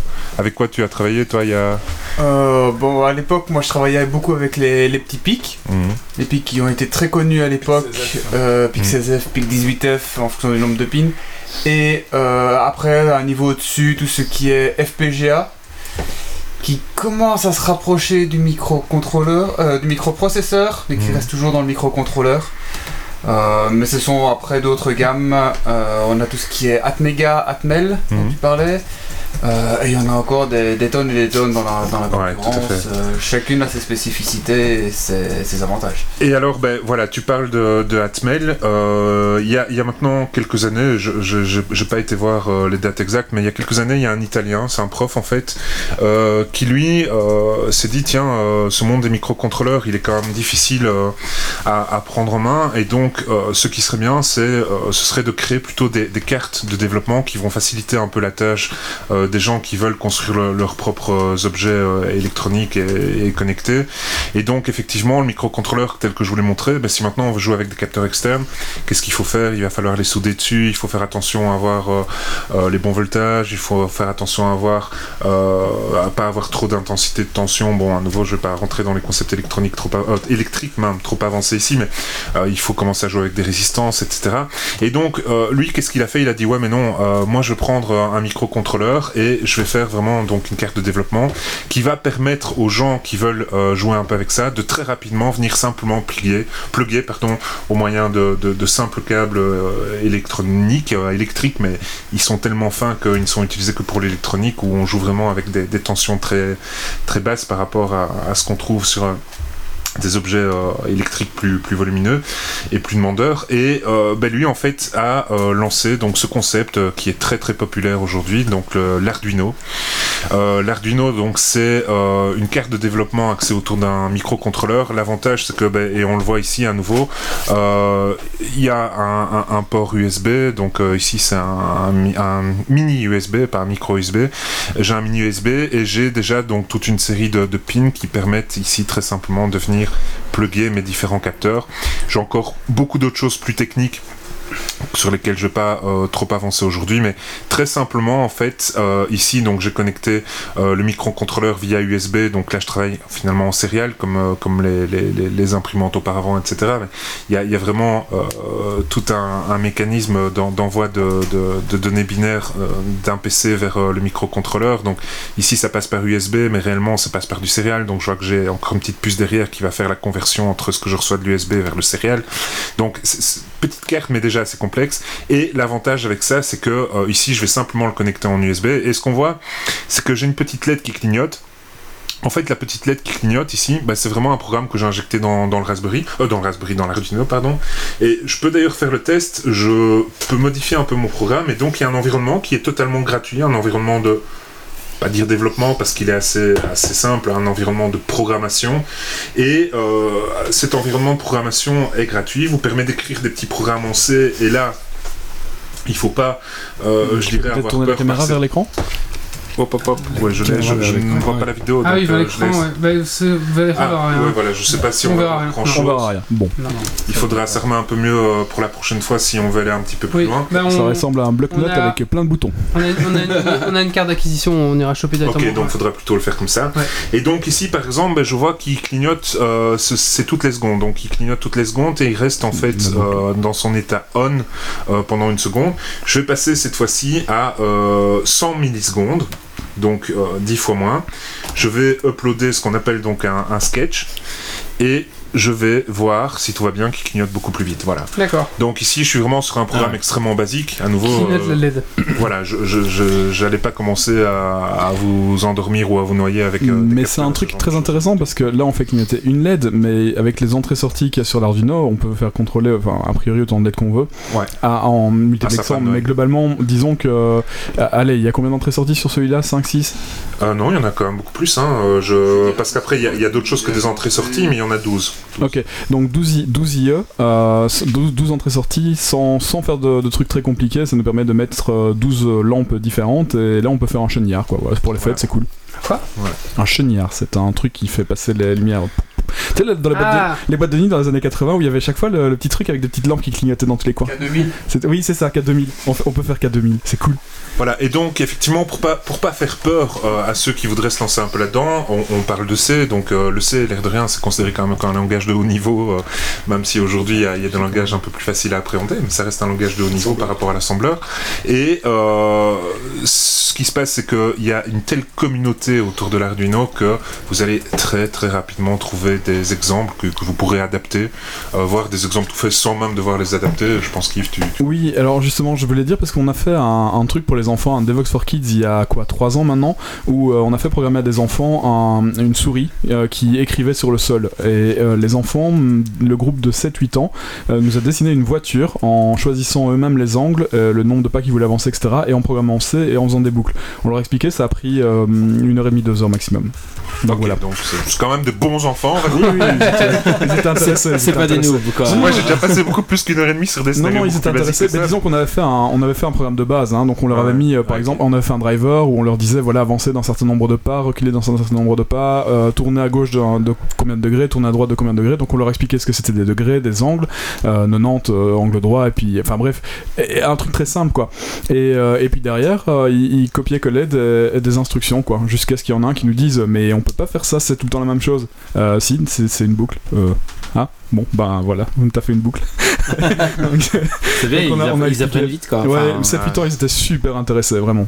On a eu plus de Ils mal avaient avec jamais de utilisé de 13 ans. rapporteur avant en plus. Non, non, en plus, ouais, c'est vrai. Bon, on a eu plus de mal avec ceux de 13-14 ans, mais bon, Ah c'est ouais. normal. Ouais, c'est ça, doit- c'est pour ça. C'est des préados, ouais. Et voilà, donc euh, bah, effectivement, il y, a- il y a moyen d'aller beaucoup plus loin, heureusement, que, que ce que je viens de vous montrer là. Donc on verra un peu pour, euh, pour la suite, et effectivement, Oui. penser à une petite série autour euh, de ça, en restant toujours sur, sur des exemples très simples. Oui. Mais euh, voilà, pour ceux qui veulent euh, effectivement se- s'équiper un peu, bon, ben, euh, le fait d'acheter un microcontrôleur comme ça, on, va débourser, donc, euh, comme je l'ai dit, une histoire de 2, 3, 4, 5 euros. Euh, donc à nouveau, des cartes Arduino. Vous trouvez, en fait, Arduino étant open source, c'est un peu comme l'imprimante que je vous ai présentée la fois passée. N'importe qui peut euh, créer sa carte Arduino. Donc vous allez du côté chinois et, vous allez trouver euh, de nombreuses, nombreuses implémentations d'Arduino. Des cartes petites, grandes. À nouveau, qu'est-ce qui distingue les petites des grandes cartes? Ben, C'est le nombre d'entrées-sorties. Hein. Disait, voilà, ici on a 12, on peut déjà faire beaucoup de choses. Ben, euh, Il y, a, des cartes sur lesquelles on a euh, plusieurs dizaines de- d'entrées-sorties. donc on peut encore aller beaucoup plus loin. Elles sont plus maniables peut-être. Donc c'est vrai que quand on fait des prototypes, c'est plus euh, facile de travailler avec une plus grande carte de développement. Et euh, bah, quelques câbles électroniques, mais ça, à nouveau, euh, on, verra peut-être tout en allant au niveau des séries, et, je, vous dirai à chaque fois qu'est-ce qui est bon d'acheter. Et voilà, donc c'est un monde, c'est un monde assez génial. Je pense qu'on est au moins trois là autour de la table à avoir déjà pas mal chipoté avec ça. Euh, c'est vraiment un monde dans lequel on rentre et on sait pas très bien quand on en sort parce que il y, a- y a toujours de, de quoi faire et de quoi découvrir. hein. Voilà. Donc, C'est clair, c'est bah, clair. merci à toi. Euh, oui, Ah, donc il y a comme juste une donc- question de oui. la chatroom. Ouais. Euh, donc c'est euh, Guy Broche qui a acheté un, Ardu- un Arduino et qui, euh, il sait mais pas qui dit faire. voilà, il, sait- il a jamais trouvé quelque chose d'intéressant à faire avec, donc il demande un des conseils. Achète un chat et fais vibrer pour l'éloigner. Il fait chaud, fais une station météo. non, Pour, savoir combien de degrés il fait. Alors oui. parce que alors donc globalement ce que tu peux faire avec un Arduino de, de- pas, pas, pas des plus simples mais euh, qui ne demandent pas nécessairement du matériel en plus euh, tu as des télécommandes qui permettent d'allumer des lampes à distance les trucs euh, Coco, Charcon etc les trucs qu'on a au bricot pour pas cher Euh, avec ton Arduino tu es capable de- d'allumer et d'éteindre ces prises là à distance Euh, après imagine ce que tu peux faire avec ça Euh, trop, une euh, station météo, tu peux avoir une station météo qui contrôle des prises pour pouvoir allumer des ventilateurs et là tu as ta, ton truc pour arroser les plantes, enfin bref. Fermer tes volets. Tu peux fermer tes volets. Il y a, il y a- en, en gros, ça dépend ce que toi tu as envie de faire. Le plus marrant pour commencer, c'est les LED parce que ça coûte pas cher et puis euh, On bah, apprend déjà voilà, on déjà apprend ouais. beaucoup avec ça. Donc des LED ex- externes, hein, plus Des LED la LED externes, ici oui. qui Ouais, est sur la ouais. carte vraiment des LED Un, externes. une- une- un ruban de LED par exemple, Ouais. on peut le contrôler euh, avec ça. Euh, Il y a tout ce qui est euh, I2C, donc ce sont des, des capteurs euh, euh, qui fonctionnent en numérique avec euh, une seule ligne, donc tu peux rajouter autant de capteurs que tu veux, un capteur de bruit par exemple, un capteur de... euh, ah, Humidité. un capteur d'humidité, un capteur... euh, allez, tu as un, tu as un quadcopter chez toi, tu veux calculer la radioactivité dans l'air, tu rajoutes un... tu rajoutes un compteur GGR sur ton cap, sur ton Arduino, c'est facile quoi. Mais oui, ouais. Enfin, ouais, non, non, mais je dis, j'exagère, mais on peut, on peut faire énormément de choses. C'est c'est très véloce. Euh, pas véloce, c'est pas véloce, c'est- pas ça le mot. Euh, c'est très flexible. On peut faire énormément de choses avec. Euh, maintenant, il faudrait que tu aies une idée de projet, puis euh, il faudrait que tu nous dises ce que tu veux faire et puis on pourra. Si, te- si tu vas voir sur euh, le, le web, tu vas voir qu'il y a même des gens qui font des segways, Ouais. des segways à partir d'Arduino. Donc euh, c'est c'est vraiment sans, sans limite, quoi. Je dirais euh, tout, tout ce que tu vois d'électronique autour de toi, mis à part ce qui a réellement besoin d'un microprocesseur, euh, tout ce que tu vois d'électronique autour de toi, tu peux imaginer le, le faire toi-même. Alors à nouveau, tu, tu vas faire des choses révolutionnaires, peut-être pas, mais c'est vraiment, on est vraiment dans le monde du do-it-yourself, donc c'est vraiment, c'est toi qui le fais, t'apprends énormément, et bon, bah, tu peux customiser, alors qu'en achetant quelque chose de déjà tout fait, finalement, ça va répondre probablement à une partie de ton besoin, mais ton besoin évolue, ton besoin n'est peut-être pas tout à fait celui qui euh, est ciblé à 100% par euh, ce composant-là, que si tu le fais toi-même, tu fais vraiment selon tes désirs, quoi. Après, une bonne idée pour trouver des, idées que faire avec ce genre d'Arduino, tu regardes un petit peu ton quotidien. Qu'est-ce que tu fais au quotidien qui te fait, Caca. que tu fais très souvent et, et qui t'ennuie Avant, ça peut t'aider. Allumer la lumière tous les matins, Avec le un petit peu ouais. casse-pied. Ouais. Un petit capteur de présence de passage. Et une lampe qui s'allume automatiquement. Voilà. Sur la domotique, ouais, la, la domotique, c'est vraiment le- l'exemple euh, dans lequel on trouve des microcontrôleurs Ouais. partout, partout. Exactement. Donc tout ce que tu vois aujourd'hui que tu peux acheter au niveau domotique, tu peux le construire toi-même également. quoi. Si tous les matins, la première chose que tu fais, c'est allumer la lampe et la deuxième, c'est faire le café, bah, pourquoi pas faire le café en allumant la lampe? C'est beau, Nicolas, c'est beau. Sans oublier de recharger la veille ton eau euh, dans, dans ta cafetière. Les sextoys Oui, ça, connectés. hein. malheureusement, l'Arduino ne le fait pas encore. Voilà. Sextoys connectés, Mais c'est aussi. eh ben, un tu vois, oui, dans les c'est trois, fantastique. trois, euh, trois exemples du début, bah, je me dis que c'était le troisième que tu allais dire, mais non. Non, non, non, j'ai- j'ai attendu la fin quand même. Je, je me suis retenu, mais. Alors avec un donc juste pour conclure euh, donc là on est en train justement pour euh, le prochain euh, ah, bref on va devoir graver des trucs avec un laser Ah oui. oui et un Arduino est tout à fait capable de gérer une, une imprimante euh, 3D ou euh, ou un CNC. euh, voilà une CNC euh, et avec une CNC on peut rajouter un, un laser et à ce moment-là on peut commencer à écrire sur du bah, sur du bois par exemple ou couper des choses enfin voilà c'est easy C'est pas très compliqué à nouveau euh, compliqué. par rapport à ce que ferait un microprocesseur. C'est juste contrôler à nouveau le, le- le nom. Le nom est bien là. On contrôle finalement des, des moteurs. On contrôle ici un laser pour, pour graver ou cutter. euh. Donc voilà, je contrôle différents éléments externes. Et d'ailleurs, je pense que ça va peut-être intéressant. Donc, je pense que c'est un sujet vraiment qui peut être intéressant. On- je pense qu'on peut un peu. Euh, par contre, ce qui peut être intéressant aussi, c'est où acheter tout ça. Ah ben, comme on l'a dit, c'est les Chinois. intéressant. C'est vraiment intéressant. Alors non, ma- maintenant. Mais quoi sur- sur- euh, c'est peut-être un autre AliExpress, sujet. Je pense qu'on pourra. qu'on pourra, Non, euh, ce- celui, celui qui veut vraiment s'équiper, qui n'a pas peur de mettre, euh, on va dire, allez, 50 euros, euh, il y a des kits. Donc à nouveau, vous allez sur arduino.com. Euh, c'est .com ou .org C'est c'est .com, hein, je c'est crois. comme je pense Pas bon, de toute façon, c'est Arduino. Euh, Arduino vous cherchez vous allez trouver Voilà, et là il y a, il y a des Arduino. kits en fait. Donc il y a des kits, c'est c'est super bien fait. C'est- C'est bon, un peu plus cher que ce que vous allez trouver si vous équipez vous-même sur, euh, sur AliExpress ou Arduino.cc .cc, voilà. Ah ouais. Euh, donc un petit peu plus cher que si vous vous équipiez vous-même, mais c'est vrai que je, je comprends qu'on est un peu perdu au départ, on sait pas très bien ce qu'il faut acheter.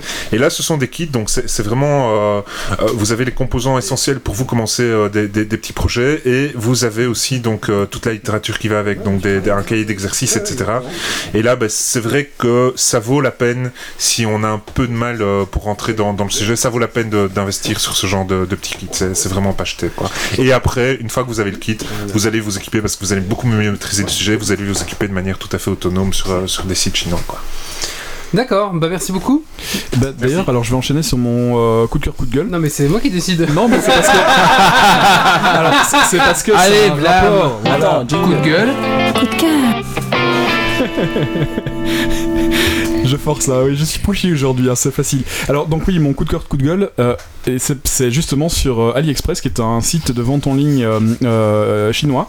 Ça fait 5 ou 6 ans que j'achète des trucs chez eux, et euh, ils se sont vachement améliorés ces derniers temps. Donc, au lieu d'attendre euh, un mois, deux mois pour euh, obtenir ces choses, ces derniers temps, ça arrive euh, en moins de 15 jours. Donc, voilà, AliExpress, euh, c'est vraiment professionnalisé. c'est devenu vraiment express. Express, c'était Express, c'était pour trouver euh, Express les fournisseurs. Euh, Maintenant, on, on trouve de tout sur ce site-là. La, Maintenant, c'est express dans la livraison. la qualité est pas moins mauvaise que ce qu'on trouve même dans les magasins ici ou sur, euh, ou sur Amazon. Les prix sont d'office corrects. euh, Toujours très pour la livraison gratuite, on sait Livraison pas comment gratuite, ils font, Je sais pas comment ils font. Et si vous achetez pour, euh, si vous achetez en dessous de 22 euros, vous payez aucune taxe à l'entrée euh, sur le territoire belge ou luxembourgeois. Donc voilà. Et un kit, euh, un kit Arduino, euh, petit Arduino de base, euh, ouais, pour euh, 20 euros, il peut y en avoir un de base déjà. Ouais, les kits, c'est vrai que c'est Le premier, 50 il faut peut-être mieux bon. investir Ouais. directement sur arduino.cc. Ouais, Maintenant, il y a ouais, des kits ouais, tout ouais. aussi euh, au niveau d'AliExpress qui sont peut-être un peu plus difficiles quand même. C'est ça, ils sont plus difficiles à appréhender, il n'y a pas nécessairement la documentation. Ouais, vous aurez pas de doc, de doc sur euh, AliExpress. hein. C'est vraiment, euh, voilà, bah, Ou- vous ou de prenez, la doc en chinois, vous connaissez, donc ou de la doc en chinois. Ça ouais. ou pas de doc, Ouais, c'est la même chose. Sinon, tu cherches ta doc sur le net aussi, tu peux facilement la trouver. Ouais, mais là c'est vraiment très pédagogique. Hein. T'as vraiment les composants qui vont bien. Ils CC, vont- c'est Mm. comme Ça a été testé quoi. Ouais. je, parlais d'IKEA tout à l'heure, il te montre Ok. bien, voilà, c'est tel Ouais. composant qui se trouve à tel endroit de la boîte, tu mets ça, tu fais pour mettre ton premier point, pied dedans, l'idéal. c'est l'idéal. Enfin voilà, Ali- AliExpress, c'est mon coup de cœur de, bah, des 15 derniers jours. hein. Merci Yves. C'est le mien depuis deux ans, ouais. Et tu nous en parles de pas mal. Allez, maintenant on va parler de. De. Attends, j'arrive jamais à le dire. Player and Battleground. Allez, PUB-. PUBG, tu peux PUBG. C'est plus facile.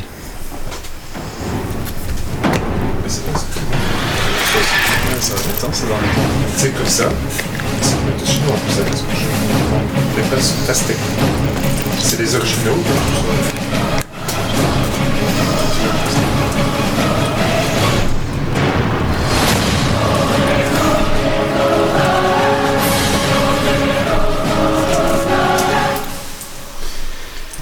David Alors, il est 5h45. La rosée du matin a trempé mes baskets. Enfin, les ombres laissent doucement place à la lumière. Je vais bientôt devoir bouger dans la prochaine zone. Une centaine de mètres à parcourir, sans aucun couvert. Allez, j'y vais. Je cours droit devant. Je suis à mi-chemin. Merde Sur ma gauche, un autre survivant. Il ne m'a pas vu, il est légèrement devant moi. La zone se referme, je dois continuer à courir. J'entends tirer. C'est lointain. Le survivant à ma gauche s'écroule en pleine course. Il vient de se prendre une balle de 7,62 dans la tronche. J'accélère. J'arrive enfin à mon couvert. Un petit rocher à peine plus large que moi. Je m'accroupis. Je prends un antidouleur. Un check à gauche. Personne. Un check à droite. Personne. Je n'entends pas un bruit. On n'est plus que 9 survivants. 9 putains de survivants. Ok.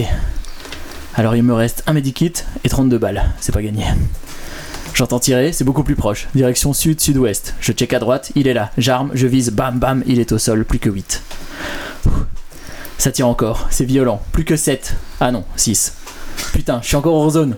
Ok, j'ai repéré un petit bâtiment où me planquer. Je vais courir jusque là. Oh putain, il y a un mec à la fenêtre.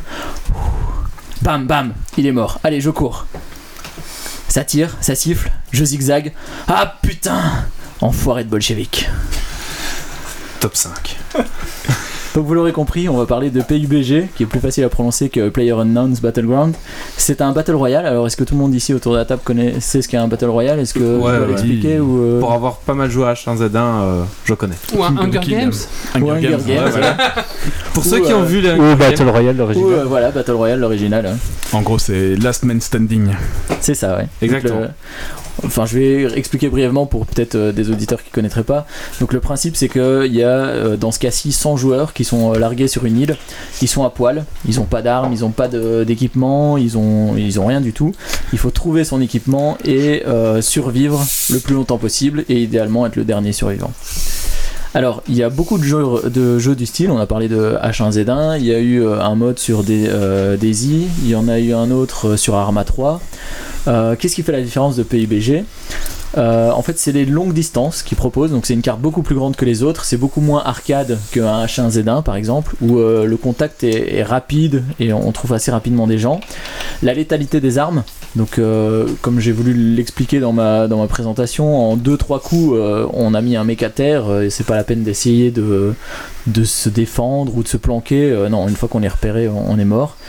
Euh, c'est un jeu qui favorise les longues tracks. Donc, euh, quand on va voir quelqu'un à distance et on sait qu'on n'a pas l'arme pour, euh, pour l'abattre, on va le suivre, on va l'observer, et c'est seulement quand on se dit ok là je peux l'avoir sans climer qu'on va, euh, qu'on va l'affronter.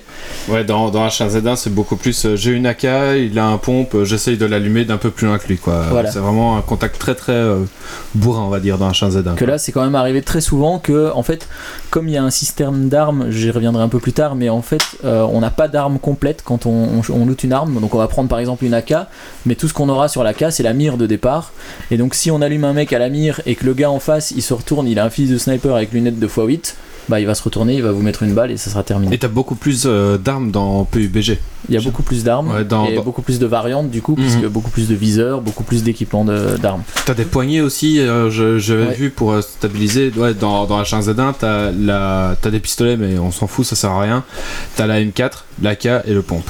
Voilà, donc ouais, Et, et c'est tout, c'est tout quoi. Et t'as pas de stabilisateur, de visée en Mhm. plus ou quoi. Euh, donc pour continuer sur les particularités, il y a des affrontements qui sont très courts.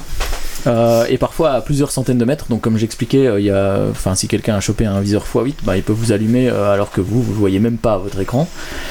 Et alors c'est surtout pour moi un jeu beaucoup plus psychologique qu'un jeu d'action en fait, parce qu'il y a beaucoup de phases lentes où il va rien se passer, mais le moindre bruit va vous faire sursauter. Ouais.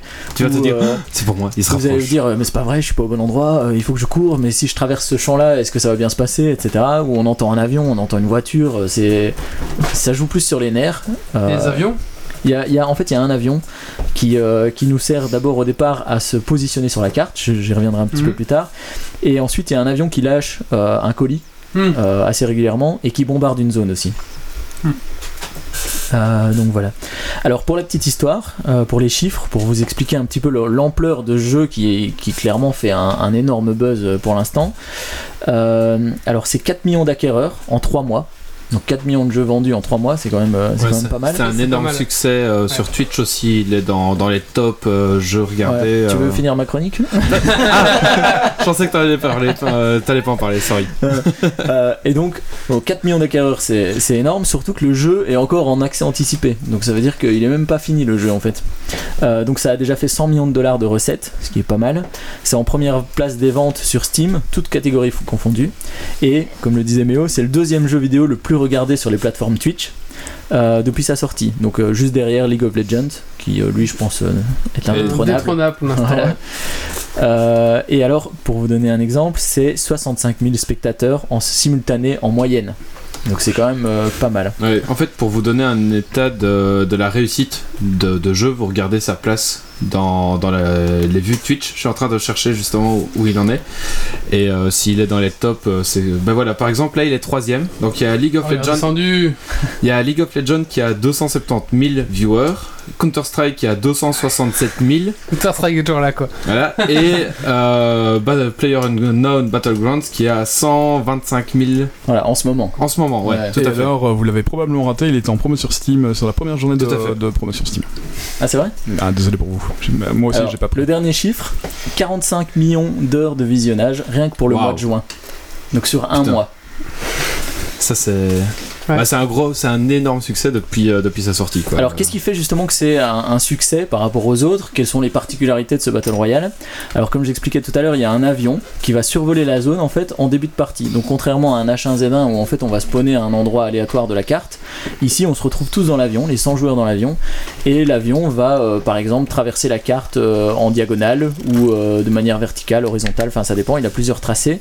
Et c'est nous qui allons choisir, nous en tant que joueurs, à quel moment on va sauter de l'avion et vers quelle zone on va s'orienter en fait. Donc euh, il y a par exemple une base militaire sur la carte, bah, il y, a un- il y a du très bon loot dans la base militaire et donc on peut choisir tiens est-ce que on va survoler la base militaire, je vais vers la base militaire parce que je sais qu'il va y avoir du bon loot ou alors au contraire euh, je vais laisser les gens aller se tuer à la base militaire, moi je vais éviter la zone et je vais sauter euh, sur un petit village avec trois pauvres baraques un peu plus loin euh, en, En sachant que je En espérant aussi y avoir de- du loot. Quoi. voilà du loot. hein. C'est aléatoire les endroits de loot? Alors, les endroits de de loot sont aléatoires, mais il y a des zones qui sont, euh, enfin, dans lesquelles il y a plus de chances de trouver du bon loot. Clairement, la base militaire, on va trouver de l'équipement militaire. Dans les petites fermes ou des trucs comme ça, on va plutôt trouver des shotguns, D'accord, ouais. des trucs de redneck, quoi. Ouais. Normal. Euh, donc, on saute en parachute, on définit notre point. Et alors, comme je le disais, voilà, il y a des points qui sont plus intéressants que d'autres, mais forcément, ça va attirer plus de joueurs. Et donc, au départ, ça va donner déjà des affrontements euh, assez violents, alors qu'on n'a pas encore d'armes, euh, ou alors on vient juste d'en choper une. Pour vous donner une idée, euh, on saute toujours donc à 100 joueurs. Après 5 minutes de jeu, on est plus que 70. hein. Ouais. Même pas. Souvent c'est t'atterris. Enfin, si tu mets du temps à atterrir, t'as déjà 20 joueurs qui sont, dans- qui sont morts le temps que toi tu atterrisses quoi. Ouais, c'est ça. Donc, Ouais. C'est Mais- 30 même, même, ça. même, même pas. je veux dire, même pas après une minute quoi. Parfois c'est genre après 10 secondes de jeu, t'as déjà. non, euh, ouais. Faut quand même le temps de Ouais, de- une arme et de. 10 secondes après. C'est très rapide, C'est hyper rapide. Là, tu joues pas les yeux fermés, quoi. Non, non, tu- clairement pas. non, clairement pas. Ou tu peux essayer, mais euh, tes chances de survie sont très faibles. Alors, une autre particularité, ce sont les armes. Comme on le disait, elles sont assez variées. Il y a des fusils d'assaut, il y a des fusils de sniper, il y a des SMG, des pistolets, euh, des armes de cac. Il y a une belle poêle, par exemple. Euh, alors, toutes les fait un armes. très bon bruit, bang. Toutes les alors, la petite particularité de la, la poêle, je vais quand même le placer, c'est qu'en fait elle est accrochée à notre sac mais dans notre dos et en fait elle protège nos fesses. Donc euh, si on se prend des balles dans le cul si- et qu'on a une poêle, on, on a des chances de ne pas se faire toucher, contrairement à si on a rien en fait. Ah, ça, je savais pas voir. Je trouve que, C'est marrant. je trouve que c'est assez rigolo d'avoir pensé à ça, que si on a une machette, ça fait rien du tout par exemple. Est-ce que les, les munitions sont adaptées pour chaque type de calibre Alors il y a différentes euh, munitions, il y a du 9 mm, il y a du 5.56, il y a du 7.62 et en fonction de l'arme qu'on a, Hmm. il nous faut la bonne munition. Ouais. D'accord.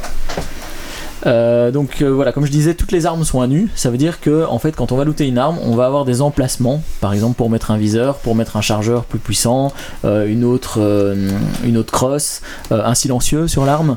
Euh, donc c'est ça qu'en fait, en fonction de l'équipement qu'on va looter, on va être plus puissant ou moins puissant qu'un autre joueur. Par exemple, je, imaginons que j'ai looté une Scar avec un silencieux, avec un viseur x4 et euh, une bonne crosse qui va améliorer ma stabilité, bah, je serais beaucoup plus efficace qu'un mec qui a avec son AK euh, sans rien dessus quoi. Juste en, juste en face. Ok, ouais. Donc ça c'est c'est des choses, non seulement il faut looter la bonne arme, mais il faut looter aussi après les accessoires qui vont avec l'arme. On a le temps de faire ça Après, tu peux Ouais, looter bah, en une fait, une partie dure à peu près une demi-heure. Mhm. Euh, et c'est là qu'il faut choisir. Clairement, si vous allez dans les villages, vous aurez jamais le temps de trouver un, un, euh, comment, un silencieux, un viseur, etc. Ou si vous avez de la chance, hein, ça arrive toujours. Que si vous allez en base militaire euh, et que vous survivez aux 5 premières minutes, vous avez quand même de fortes chances de trouver euh, silencieux, viseur x4, euh, etc. et être Hmm. bien équipé. Quoi. Après, ce qu'il y a, c'est que si tu lootes une arme moyenne, mais si après tu chopes les bons équipements, tu peux être meilleur que quelqu'un qui chope une bonne arme, mais sans trop d'équipement. Ouais, tu Ou- pourrais. Bon, après, ça se joue quand Tu même au pourrais, skill. quoi. Hein, mais, oui, euh, oui, voilà. Après, il y a le faut pas skill, manger et boire, non, c'est juste. euh, quoi. Non, non. Alors, il faut pas manger et boire, mais il y a des medikits pour se Mhm. soigner. Et il y a, euh, je le disais dans l'introduction, il y a des, euh, des antidouleurs qui sont une sorte de petit boost. Et il y a aussi des. euh, Red Bull. Voilà, des energy drinks. Et donc, en gros, les energy drinks, ça vous sert à courir plus vite. Et euh, l'antidouleur, ça vous soigne. Quoi. D'accord. Si je résume un petit peu Mhm. l'histoire. Après, ça se cumule, etc. Mais ça, il faut, il faut, je pense que c'est plus simple si on y joue euh, pour comprendre. Euh, D'ailleurs, je fais une petite parenthèse. Euh, comme il n'y a pas d'entraînement, il n'y a rien. En gros, la première partie que vous faites, vous êtes directement en multijoueur euh, au niveau des 100 joueurs. Euh, Vous êtes mort. y- bah, honnêtement, oui, euh, attendez-vous à ce que les 10 premières parties euh, vous fassent Ça tuer fait à ça tous les sur coups. quoi. H1Z1. Ouais, tellement. Première partie, j'ai pas tué une seule personne. Voilà, c'est ça. Il faut. C'est vraiment le. On est vite dans le sujet, quoi. hein. On- Ouais. On comprend vite euh, le principe. Euh, donc, Oui, voilà. moi je me demandais, est-ce que comme dans H1Z1, il y a un bullet air, donc euh, plus la personne est loin, plus il faut viser haut Ouais. Pour le toucher. Ok. Ouais, bah après ça dépend des armes. Il y a euh, euh, par exemple des armes comme l'AK ou le Scar. Honnêtement, j'ai jamais eu des, des distances suffisamment longues pour constater euh, que la balle euh, ouais. descendait. Par contre, il y a, euh, je sais plus comment il s'appelle maintenant, c'est un petit sniper, mais euh, un petit fusil de sniper, mais qui est déjà équipé d'une lunette et qui a déjà un silencieux de base. C'est un- une sorte de, de monocoque entre guillemets. Euh, là, le, ouais, le- le- clairement, il faut euh, dès que tu as 100 mètres, il faut viser bien Ah là-dessus quoi. Ok. Ça, ça dépend vraiment de l'arme qu'on a. Euh, alors, ce qui fait sa spécificité, sa spécificité pardon, c'est aussi les combats et les déplacements. Donc, comme je disais, en général, les combats ils sont très très courts, 3-4 balles, euh, Mhm. on est mort. Clairement, si vous arrivez à un endroit, vous êtes derrière votre petit arbre et vous devez traverser un champ, n'essayez même pas, c'est euh, c'est foutu, hein, vous passerez jamais le, Ah, à ce point-là. vous traverserez jamais le champ, c'est sûr. Bon, maintenant ça dépend peut-être. Ou vous si- traverserez peut-être, mais avec peu de PV. Si on est, dé- si on est au début de la partie où la, la zone est vraiment étendue et donc les joueurs sont très étendus, il y a des chances que ça marche. Mais euh, si on est au deuxième ou troisième cercle, euh, faut même pas essayer. quoi. Il n'y a pas de cap d'invisibilité. Il n'y a pas de cap d'invisibilité. hein. Euh, alors les déplacements sont très lents. Et ils se font généralement à couvert, c'est-à-dire qu'on marche d'un arbre à un autre euh, et on évite les grandes étendues comme les champs. Il y a des véhicules sur la carte, par contre, je sais pas ce qu'ils mettent comme moteur dedans, mais t'as l'impression que c'est un V8 ou je sais pas quoi. En gros, tu vas ameuter euh, tous les mon- tout le monde autour de toi. Tout le monde t'entend. Euh, ça fait un bruit de dingue. Clairement, je pense que en fait, le- les véhicules sont là. Euh, en fait, quand vous êtes largué sur la carte, il va y avoir une première zone. Parce que je sais pas si je l'ai précisé, mais la carte se rétrécit en fait petit Non. à petit. Donc il y, a, euh, il y a des cercles euh, qu'on appelle la safe zone.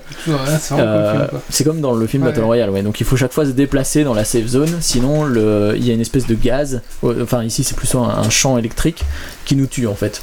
Euh, Mhm. Et donc cette carte se rétrécit au fur et à mesure. Et je pense que les véhicules sont là pour quand on a, on a droppé et on se rend compte que le prochain cercle il est vraiment loin et qu'on n'y arrivera pas à pied, on prend un véhicule, on va jusqu'au prochain cercle et puis, euh, et puis c'est tout ça. Quand tu parles des cercles, euh, ça va vraiment être euh, une fois le premier cercle, on a plus ou moins la zone et ça va se rétrécir sur cette zone-là ou ça peut être complètement une autre zone Non, qui ça se rétrécit et- toujours dans le cercle précédent.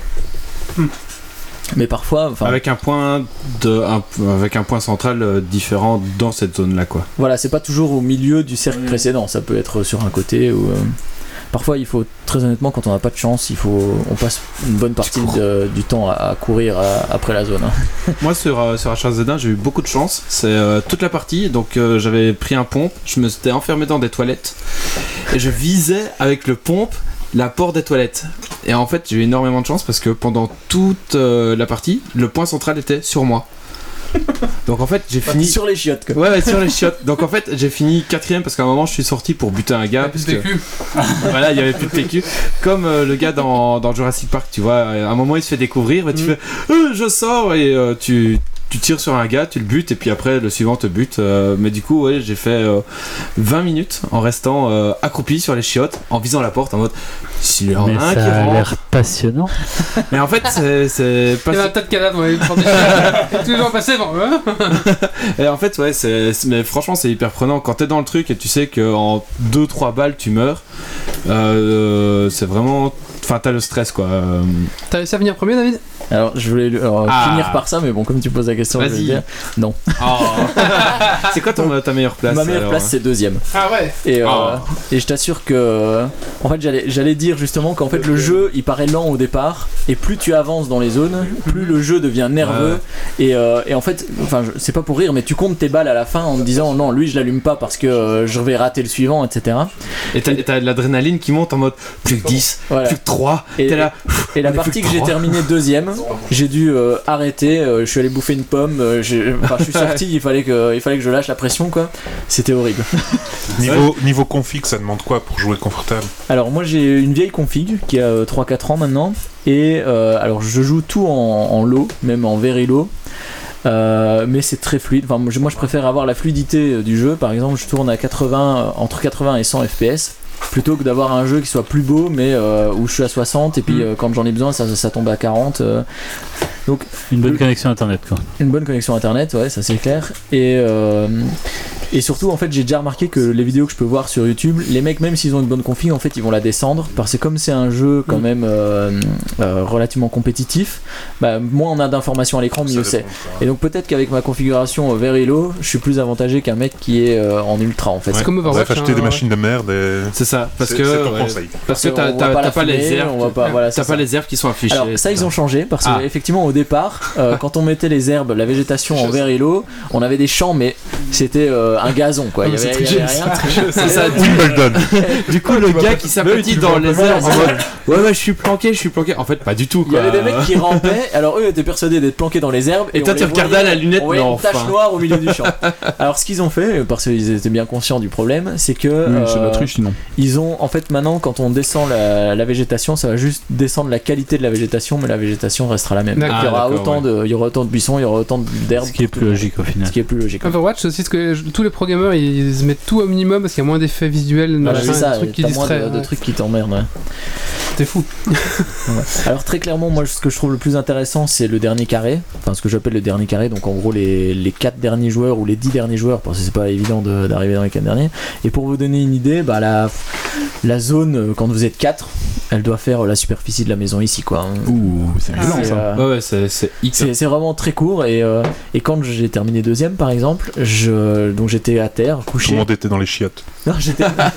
alors ça, je sais pas, je sais C'est pas si c'est aussi le cas sur chiottes. H1Z1, mais j'ai remarqué que euh, ici dans PUBG, les zones de fin, c'est très souvent dans des champs en fait. Il y a, Souvent, ouais. c'est rarement dans des villes où. euh, Par- parfois, c'est sur des bâtiments isolés en fait, euh, mais c'est souvent ouais dans des champs ou dans des forêts aussi parfois. oui, ou des forêts, mais en tout ouais. cas pas des trucs où quelqu'un pourrait avoir un avantage parce qu'il est planqué dans des chiottes. Ouais. Par exemple. Ouais, voilà quoi. Par exemple. c'est des zones. Après, c'est des zones aléatoires, donc ça peut, ça pourrait tomber sur un bâtiment un, un jour ou l'autre quoi.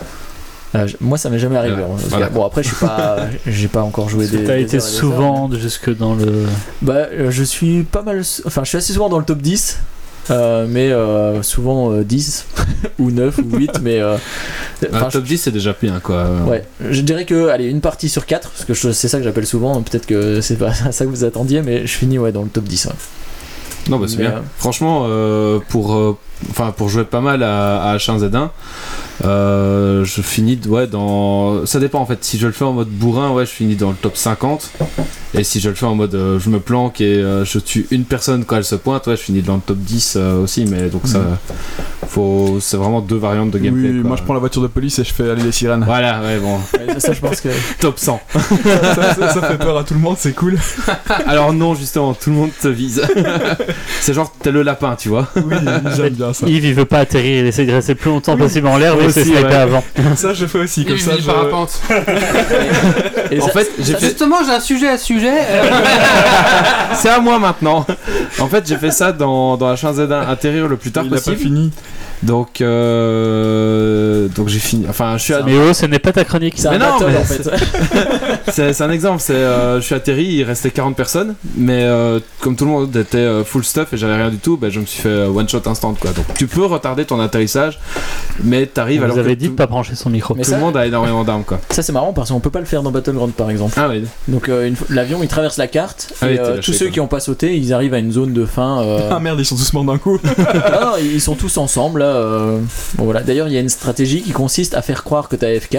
Et donc tu restes dans l'avion jusqu'au bout, Ah bah tu tombes à la fin, et, euh, et donc c'est assez marrant, il faut taper ça sur, euh, sur YouTube, les mecs sont là, ils bougent pas, puis à un moment donné il y en a un qui bouge, et puis il y en a trois autres qui suivent comme ça, et courant. Merde, merde, merde, il est pas AFK lui. Technique de naze.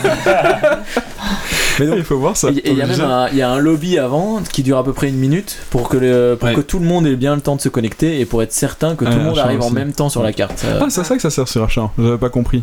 Ah bah, H1Z1, ouais, j'avais pas compris. C'est pour éviter des trucs comme dans Battlefield où euh, t'as une connexion plus lente, euh, t'arrives, euh, Ouais, ah bah, ouais, ouais. ça a déjà commencé depuis 5 minutes, on perd. euh. Ah merde. Coûte combien? Alors, attends, je vais, je vais y arriver. 30 Je- euros, j'ai vu. Ouais, Je termine par rapport au, combat et déplacement. Donc, euh, comme je disais, euh, il y a de temps en temps un drop par l'avion, et ça, c'est exclusivement de l'équipement militaire. Donc, clairement, c'est une zone où, quand le drop tombe, bah, il y a soit des gens qui vont vouloir acquérir le, le drop, soit il y a des gens qui vont être là en se disant Je vais killer le mec qui veut aller chercher le drop. Mais dedans, on a des, euh, des ghillie suites, des, euh, des snipers, euh, une M249, euh, 49, je crois. Donc, c'est une, une grosse batteuse avec euh, 300 munitions dans le truc. Donc voilà, donc l'équipement vaut la peine, mais en général euh, c'est aussi très risqué. Et alors il y a un, bombardement aléatoire sur la carte, donc il y a une grosse zone rouge qui va apparaître sur la carte et vous avez entre quelques secondes pour quitter la zone. Euh, personnellement, Oh, j'ai jamais c'est été tué par ce truc, donc je sais pas si c'est réellement efficace. Euh, voilà. Alors par rapport à H1Z1, il y a euh, très peu de personnes qui se déplacent en véhicule parce que justement Ah ils sont trop bruyants et donc bien souvent euh, les combats ils se font à pied quoi. Je sais pas parce que effectivement j'ai déjà vu des vidéos de H1Z1 où les mecs sont en voiture, ils tournent, ah ça y est il y a un mec, on sort de la voiture, on allume le mec, on remonte dans la voiture, on- non Ah, ça ça, en, en fait, en général, dans la ça chaîne n'arrive pas du tout. les gens qui sont en voiture, c'est les gens où euh, tu sais qu'ils sont bons, tu vois, parce que justement ils sortent, ils t'allument et C'est puis ils pour ça que j'allume la sirène. Voilà. Du... du coup, en général, quand t'entends Soit, soit ils sont bons parce qu'ils Ouais, ont pas la sirène, soit c'est des boulets ils ont la sirène. C'est ça. Et, et en fait, dans la chasse d'art, t'entends une voiture, tu te mets à plat ventre et t'es là. Faites qu'elle passe à côté. Faites, qu'elle- faites que la personne ne voit pas. Faites que la personne ne voit pas, quoi. Et alors comme ça le mec il est super stressé, tu sors de la voiture, t'as un gros noob et tu le tues et tu le tannes.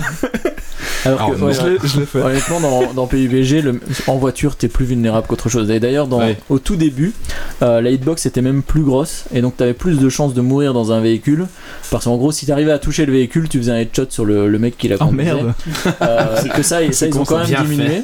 Mais les, les dernières parties que j'ai faites, c'était euh, il y a 2-3 jours. Là, on a traversé un village en voiture. Bon, on n'a jamais sorti du village. En team Ah ouais. Oui, alors il y a euh, plusieurs modes de jeu. Enfin, ça reste le même jeu, si ce n'est qu'on peut jouer en solo, en duo ou en quatuor. Donc en solo, bah, ça veut bien dire ce que ça veut dire. T'es tout seul contre 99 autres joueurs. Tu meurs, tu meurs. Tu vas jouer contre des autres équipes ou tu vas jouer que contre des gens solo Alors tu joues que contre des gens solo Ok. quand t'es en solo. Quand t'es en duo, tu joues que contre des gens en duo. Ah. Donc il y a euh, 50 équipes de deux. Et Et en si quoi- tu meurs, tu meurs aussi. Alors si tu meurs, tu as, euh, tu as ce qu'ils appellent le knock, donc euh, ou knock, donc euh, à terre, et ton coéquipier peut venir euh, te raise. Sauf que tu peux achever le mec qui est à terre. Donc euh, en, en gros, il y a, Tu continues à lui tirer dessus. tu continues à lui tirer dessus et puis il meurt réellement s'il a pas eu le temps de se mettre à terre, quoi, de, se, de se planquer et de se faire rester par son pote. Et à 4, bah, c'est le même principe.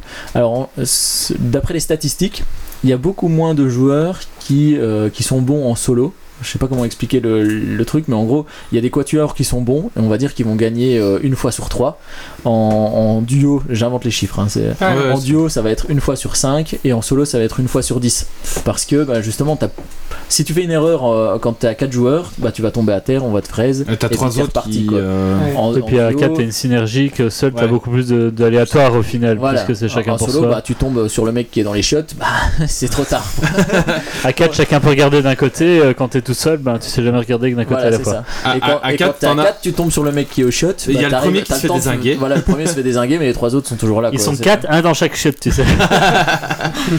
Surtout contre les. On vous attend On vous attend Du temps contre l'équipe au chiotte, à ce moment-là, t'es fou. Mais euh, ça, j'ai jamais eu l'occasion de jouer à 4. Pour l'instant, j'ai fait du solo et du duo. Alors, j'ai fini troisième en, du- en duo, si ça vous intéresse. Donc c'est ce que tu disais, tu finis mieux. Ah ben non, t'as fini deuxième en solo. Mais j'ai fait, j'ai fait qu'une.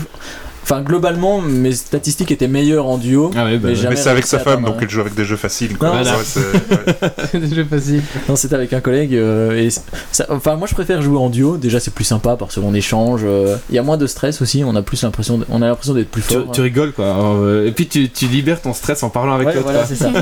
Mais même si la dernière phase, c'est quand même toujours la même, c'est euh, allez, on va le faire. Ah non, on n'a pas réussi. Go Il y a une Ah. récompense, tu finis premier? Bon, euh, il y a une- en fait, il y a, y une. La gloire Ouais, voilà, c'est ça. S'engueuler T'es pas obligé de crier, ton micro est à fond. euh, en fait, ça se base beaucoup sur les statistiques. Tu sais, t'as un, un tableau de statistiques. Oui, euh, on voit que t'as gagné euh, X fois sur euh, 10 parties. euh, ben ouais, t'es, considéré comme un bon joueur. Et il y a un système de récompense, mais c'est pareil pour tout le monde. Comme j'ai jamais été premier, je sais pas si c'est euh, si on gagne vraiment beaucoup plus de points. Mais en gros, on chope une monnaie virtuelle sur le jeu qui permet d'acheter des, des boîtes de récompenses dans laquelle on trouve des aspects, euh, tous des, des trucs de personnalisation, euh, des t-shirts, des, des casquettes, euh, des trucs comme ça. Mais t'as pas de level up, quoi. Il n'y a pas de level, non. Euh, C'est du cosmétique, quoi. c'est du cosmétique. ouais. Mhm. Et ça Euh, c'est bien. Maintenant, peut-être que quand on est premier, en général, euh, quand on finit dans le top 10, on a, en, fonction du, kill, du nombre de kills qu'on a fait, on a 300 ou 400 points. Maintenant, je sais pas, peut-être que le premier, il en a 1500, j'en Ouais, j'en sais rien du tout. possible. Et du coup, il n'y a pas un jeu avec des camouflages chopés ou quoi, histoire de moins vite repérer euh, Bah, il y a les, les fameuses tenues Gilly euh, qui sont dans les, dans les drops. jeu. ouais. Ouais. Les Gilly Suite, les. Mais sinon, tenues tout ce qui est euh, cosmétique n'apporte aucun avantage dans le jeu. Ça va d'ailleurs être des t-shirts rouges, des, des trucs euh, justement assez voyants. Quoi. Et ça, et ça, c'est bien que le cosmétique, enfin c'est juste du cosmétique quoi, c'est pas parce que tu finis 15 fois premier que tu chopes euh, un, Kev, Kevlar plus plus euh, Non, qui te protège de toujours, 15 euh, balles. à jour, euh, tout ça, H1 voilà. Z1, c'est ça aussi. c'est Hein. c'est pareil, ouais, ouais, c'est Ouais, exactement pareil. aussi. Euh, Ce qui est logique, hein, parce qu'on Ouais, peut ouais, pas oui. commencer Ouais, avec c'est un avantage. Euh. Donc voilà, aucun avantage tactique, ça je l'ai dit. Alors par rapport à ma config, j'ai donc une GTX 770 avec un i5, euh, 8 Go de RAM, donc c'est pas une configuration euh, de malade. Et euh, voilà, je joue en Verilo, sauf la distance d'affichage que je mets en élevé pour pouvoir voir un maximum de gens. Les taches noires qui rampent euh, dans les champs. Et comme je disais, 80 à 100 FPS en 1920 par 1080. Euh, par contre, j'ai lu sur internet que les mecs qui ont des, euh, bécanes, des bécanes de dingue, mais j'ai l'impression que c'est toujours le même discours. Ils se plaignent parce que c'est mal optimisé, ils peuvent pas jouer tout en ultra. euh, Comme d'hab. voilà, Ça, mais j'ai l'impression qu'on lit ça sur tous les jeux, donc euh, Après, c'est une early access, donc c'est une early access. Euh, les modes de jeu, j'en ai parlé. Est-ce que ces jeux-là, comme machin, machin là, euh, sortiront jamais hors de leur access? Alors, ça, Ça, c'est euh, c'est le gros débat parce que effectivement tous les jeux qui sortent en, en accès anticipé, ben, on attend toujours qu'ils sortent en, en vrai jeu. D'après le développeur, alors j'avais préparé le truc en me disant c'est super, ça tient, ça tient de bloc, etc. Et aujourd'hui, il a annoncé quelque chose. Donc l'idée de départ, l'idée de départ, c'était de dire qu'il y aura 6 mois euh, d'accès anticipé. Le- L'accès anticipé a commencé en mars, donc normalement on aurait dû arriver en euh, septembre. Et là aujourd'hui, il a dit oui, en fait, ça sera peut-être pas forcément septembre, mais ça sera dans les 6 mois à partir d'aujourd'hui. Donc ouais, d'accord. Normalement d'ici la fin de l'année. Mais euh, voilà. En gros, Un jeu comme ça, qu'est-ce que ça va apporter de plus une, release officielle? Qu'est-ce qu'ils vont changer? Euh, bah, il y aura plus d'excuses, c'est une release. C'est ça, Non, il y a- il y, aura plus d'excuses. Il y, a, y quand même des bugs. Euh, il y a un truc, j'en parlais à Méo avant le podcast. euh, pour l'instant, il n'y a pas la possibilité de euh, passer des murs ou euh, enjamber un obstacle ou des trucs comme ça. Et donc pour l'instant, ils l'ont compensé avec un saut qui est assez puissant. Donc en gros, quand on saute, on, on passe au-dessus des obstacles, mais ça n'a rien de, de crédible. Quoi. Euh, et donc Il n'y a là, pas il- d'animation, là on claque. Voilà, Ouais, ouais. Et ils travaillent pour l'instant avec ça, ils ont déjà montré quelques vidéos, mais c'est pas encore dans le jeu. Euh, où effectivement tu pourras passer au-dessus d'un mur en l'escaladant, des trucs comme ça. Et je pense que ça va même changer la dynamique du jeu parce que quand tu as un mur qui est plus haut que toi, pour l'instant on n'arrive pas à le sauter puisque euh, le saut ne le permet pas, que là avec l'animation tu pourras passer au-dessus de ce mur-là. Et donc je pense que les mouvements des gens seront moins prévisibles dans le sens où pour l'instant en gros quand tu arrives dans un village, bah, c'est sûr que tu vas arriver soit par l'entrée, soit par une ouverture dans un mur ou un truc comme ça, que là on pourra passer au-dessus du mur, peut-être même rester sur le mur, sur le, sur le muret, et ça changera, je pense, euh, pas mal les combats. Euh, On, on sera plus là à attendre Mhm. que, que quelqu'un arrive à un endroit.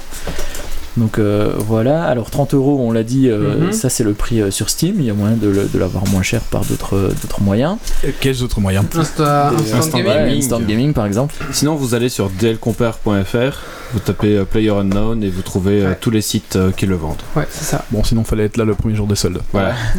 Mais non, Euh. pas, pas spécialement, même le dernier. Parce que. Non, non, non, il est resté, non, non, il est resté en solde un jour seulement. Non, non. Bah, je l'ai vu à 30 euros tout le temps, à, à part le premier jour. Non, en fait, ce qu'il y a, c'est Sinon, que j'aurais acheté. le- l'affichage de, de Steam euh, des soldes a différé depuis deux ans maintenant. Hein? Oui. Je t'expliquerai après. D'accord. Donc j'aurais pu l'acheter pas cher? Ouais. Merde. Alors pour l'instant il est uniquement sur PC, euh, mais la sortie est prévue sur console, dans un premier temps sur Xbox One. Donc en fait quand le jeu sortira euh, de son early access, il sera aussi disponible sur Xbox One et plus tard sur PS4. Là il n'y a, Mhm. pas de- il a pas de détails. Au niveau des améliorations qui sont à venir, pour l'instant il n'y a qu'une seule map jouable. Il y en a deux de plus qui sont prévues, une de la même taille. Donc c'est quand même 8 km sur 8 km. C'est quand même euh, une Mais là, j'ai vu, excuse-moi, j'ai vu qu'il venait d'en sortir une il y a trois jours, une désert. Justement, Alors, je, bah, ils l'ont pas sorti, ils ont montré plus d'images Ah, de, la, de carte ok, désert. euh, qui sera une carte plus petite, je crois. Ça, ce sera la plus petite de 4 sur 4. Donc euh, ça c'est deux cartes plus tard qui seront jouables. Euh. On a effectivement des screenshots, des euh, quelques vidéos, etc. Mais on- on- elles sont pas encore jouables. Alors pour l'instant ils sont hyper actifs au niveau des mises à jour, donc c'est quand même bon signe je dirais pour, euh, pour l'amélioration du jeu. Et il y a une grosse mise à jour par exemple une fois par mois. Et là jusque là à chaque mise à jour on a eu droit à des armes supplémentaires. Donc c'est quand même euh, c'est un jeu qui bouge. Euh, alors, c'est prévu qu'il y ait des microtransactions plus tard, mais qui seront uniquement cosmétiques. Mhm. Donc, on aura la possibilité d'acheter le gilet dont on a envie. Euh, ils veulent aussi faire des serveurs hardcore, parce qu'il faut savoir que pour l'instant, on a une vue TPS et on peut switcher en vue FPS. Et le mode hardcore sera uniquement en FPS. Parce que le, le TPS offre pour l'instant un avantage assez énorme dans le sens où on se planque derrière un mur Et on regarde, et on bouge la caméra pour voir s'il y a quelqu'un de l'autre côté du mur ou ce genre de truc. Euh, donc il y a des animations pour les murs et autres obstacles qui vont arriver, ça j'en ai parlé. Euh, ils vont ajouter des accessoires de type jumelles qui permettront de- d'avoir un visu sur des choses qui se passeront beaucoup plus loin mais sans forcément engager un combat. Euh, il y aura des kill cam uniquement pour le solo bien sûr parce que sinon ce serait trop avantageux pour le duo et le Il y quatuor. aura une pelle pour creuser et t'enterrer. Il y aura un stand de tir Alors, qui dans un permettra de dedans, il y tester a les une jeux. pelle. C'est pour pouvoir enterrer tes trucs. Bah nous on a une poêle. Bon, pas tes caca, mais ça, c'est. Euh, il y aura un ranking aussi pour euh, des parties classées un peu à la manière d'Overwatch. Parce que là, tu peux tomber sur euh, les, les, les 20 plus gros meilleurs joueurs et toi, Ouais. tu commences, salut. Ouais, c'est ça. Et t'as pas de bol. Ouais, tout à fait. Alors, euh, ils voudraient à l'avenir faire du crossplay. Moi, j'y crois pas trop parce que je continue à dire qu'on n'a pas la même précision avec un clavier et une souris qu'avec une manette. Mais, euh. Tant Avec mieux, une on est- manette, tu mets une aide à la visée. Bah, tu peux ouais, peut-être mais jouer. alors là, ça devient vraiment non, mais tu peux peut-être jouer avec un clavier et une souris sur la console. Enfin, je veux dire, il y a certains Ouais, jeux qui l'ont implémenté. Donc, Tant mieux, on pourra faire des kills, enfin. Je comprends pas cette idée de vouloir mélanger les consoles avec euh, les PC, etc. Peut-être à la limite entre Xbox et euh, PS4, pourquoi pas, mais avec un PC, je vois pas trop le. Ça va arriver, il y a pas mal de jeux qui pourraient être ça. Bah ouais, mais je suis curieux de voir ce que ça va donner. C'est parce que les, à peu de choses près maintenant, les consoles euh, sont des PC. C'est bon, c'est parce qu'en fait, Xbox, maintenant tous les jeux Xbox vont sortir sur PC. Mhm. Et du coup, ils veulent euh, envie de faire une famille. un jouer peu, les deux, ouais, c'est ouais. ça. Et alors, il y a une grosse nouveauté qui est, euh, qui est annoncée là depuis une semaine et que je trouve assez intéressante, c'est qu'ils vont faire un mode zombie euh, dans PUBG, mais pas un mode zombie à la DZ, un mode zombie en fait où il y a 4 joueurs ou 6 ou 8, c'est à définir en fonction du serveur, qui vont jouer les survivants et les euh, 94 autres joueurs seront les zombies en fait. Ah, c'est chouette ça. Et c'est donc, sympa, je trouve ça. que c'est sympa parce qu'il n'y aura pas cette intelligence artificielle un peu coconne euh, qui va courir derrière les. euh, C'était dans. C'était dans quel jeu ça? DZ. Ah, ah, non, Isle, euh, Island, euh, je sais plus quoi.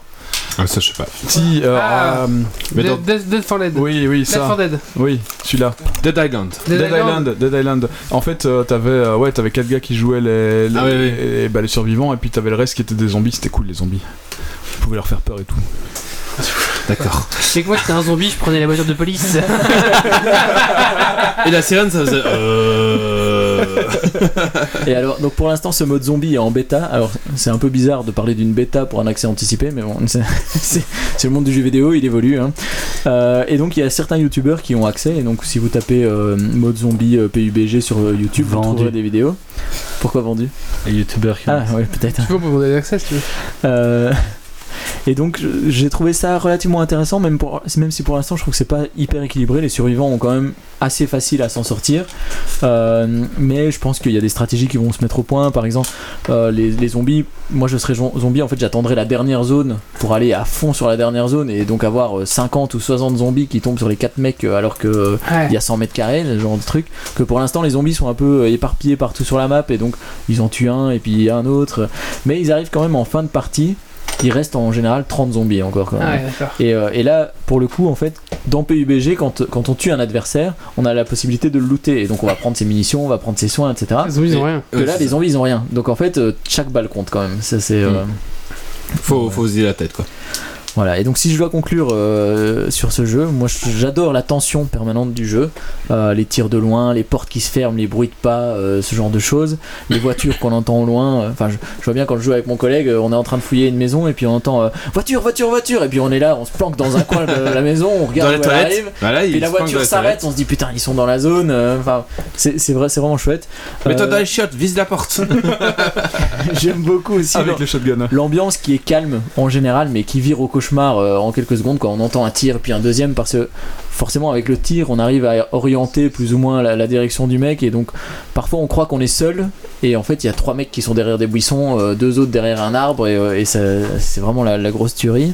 L'aspect survie, tu disais tout à l'heure à chaque partie Tout on a l'impression de, De jouer sa vie. de en jouer fait. sa vie, ouais, Ouais. vraiment.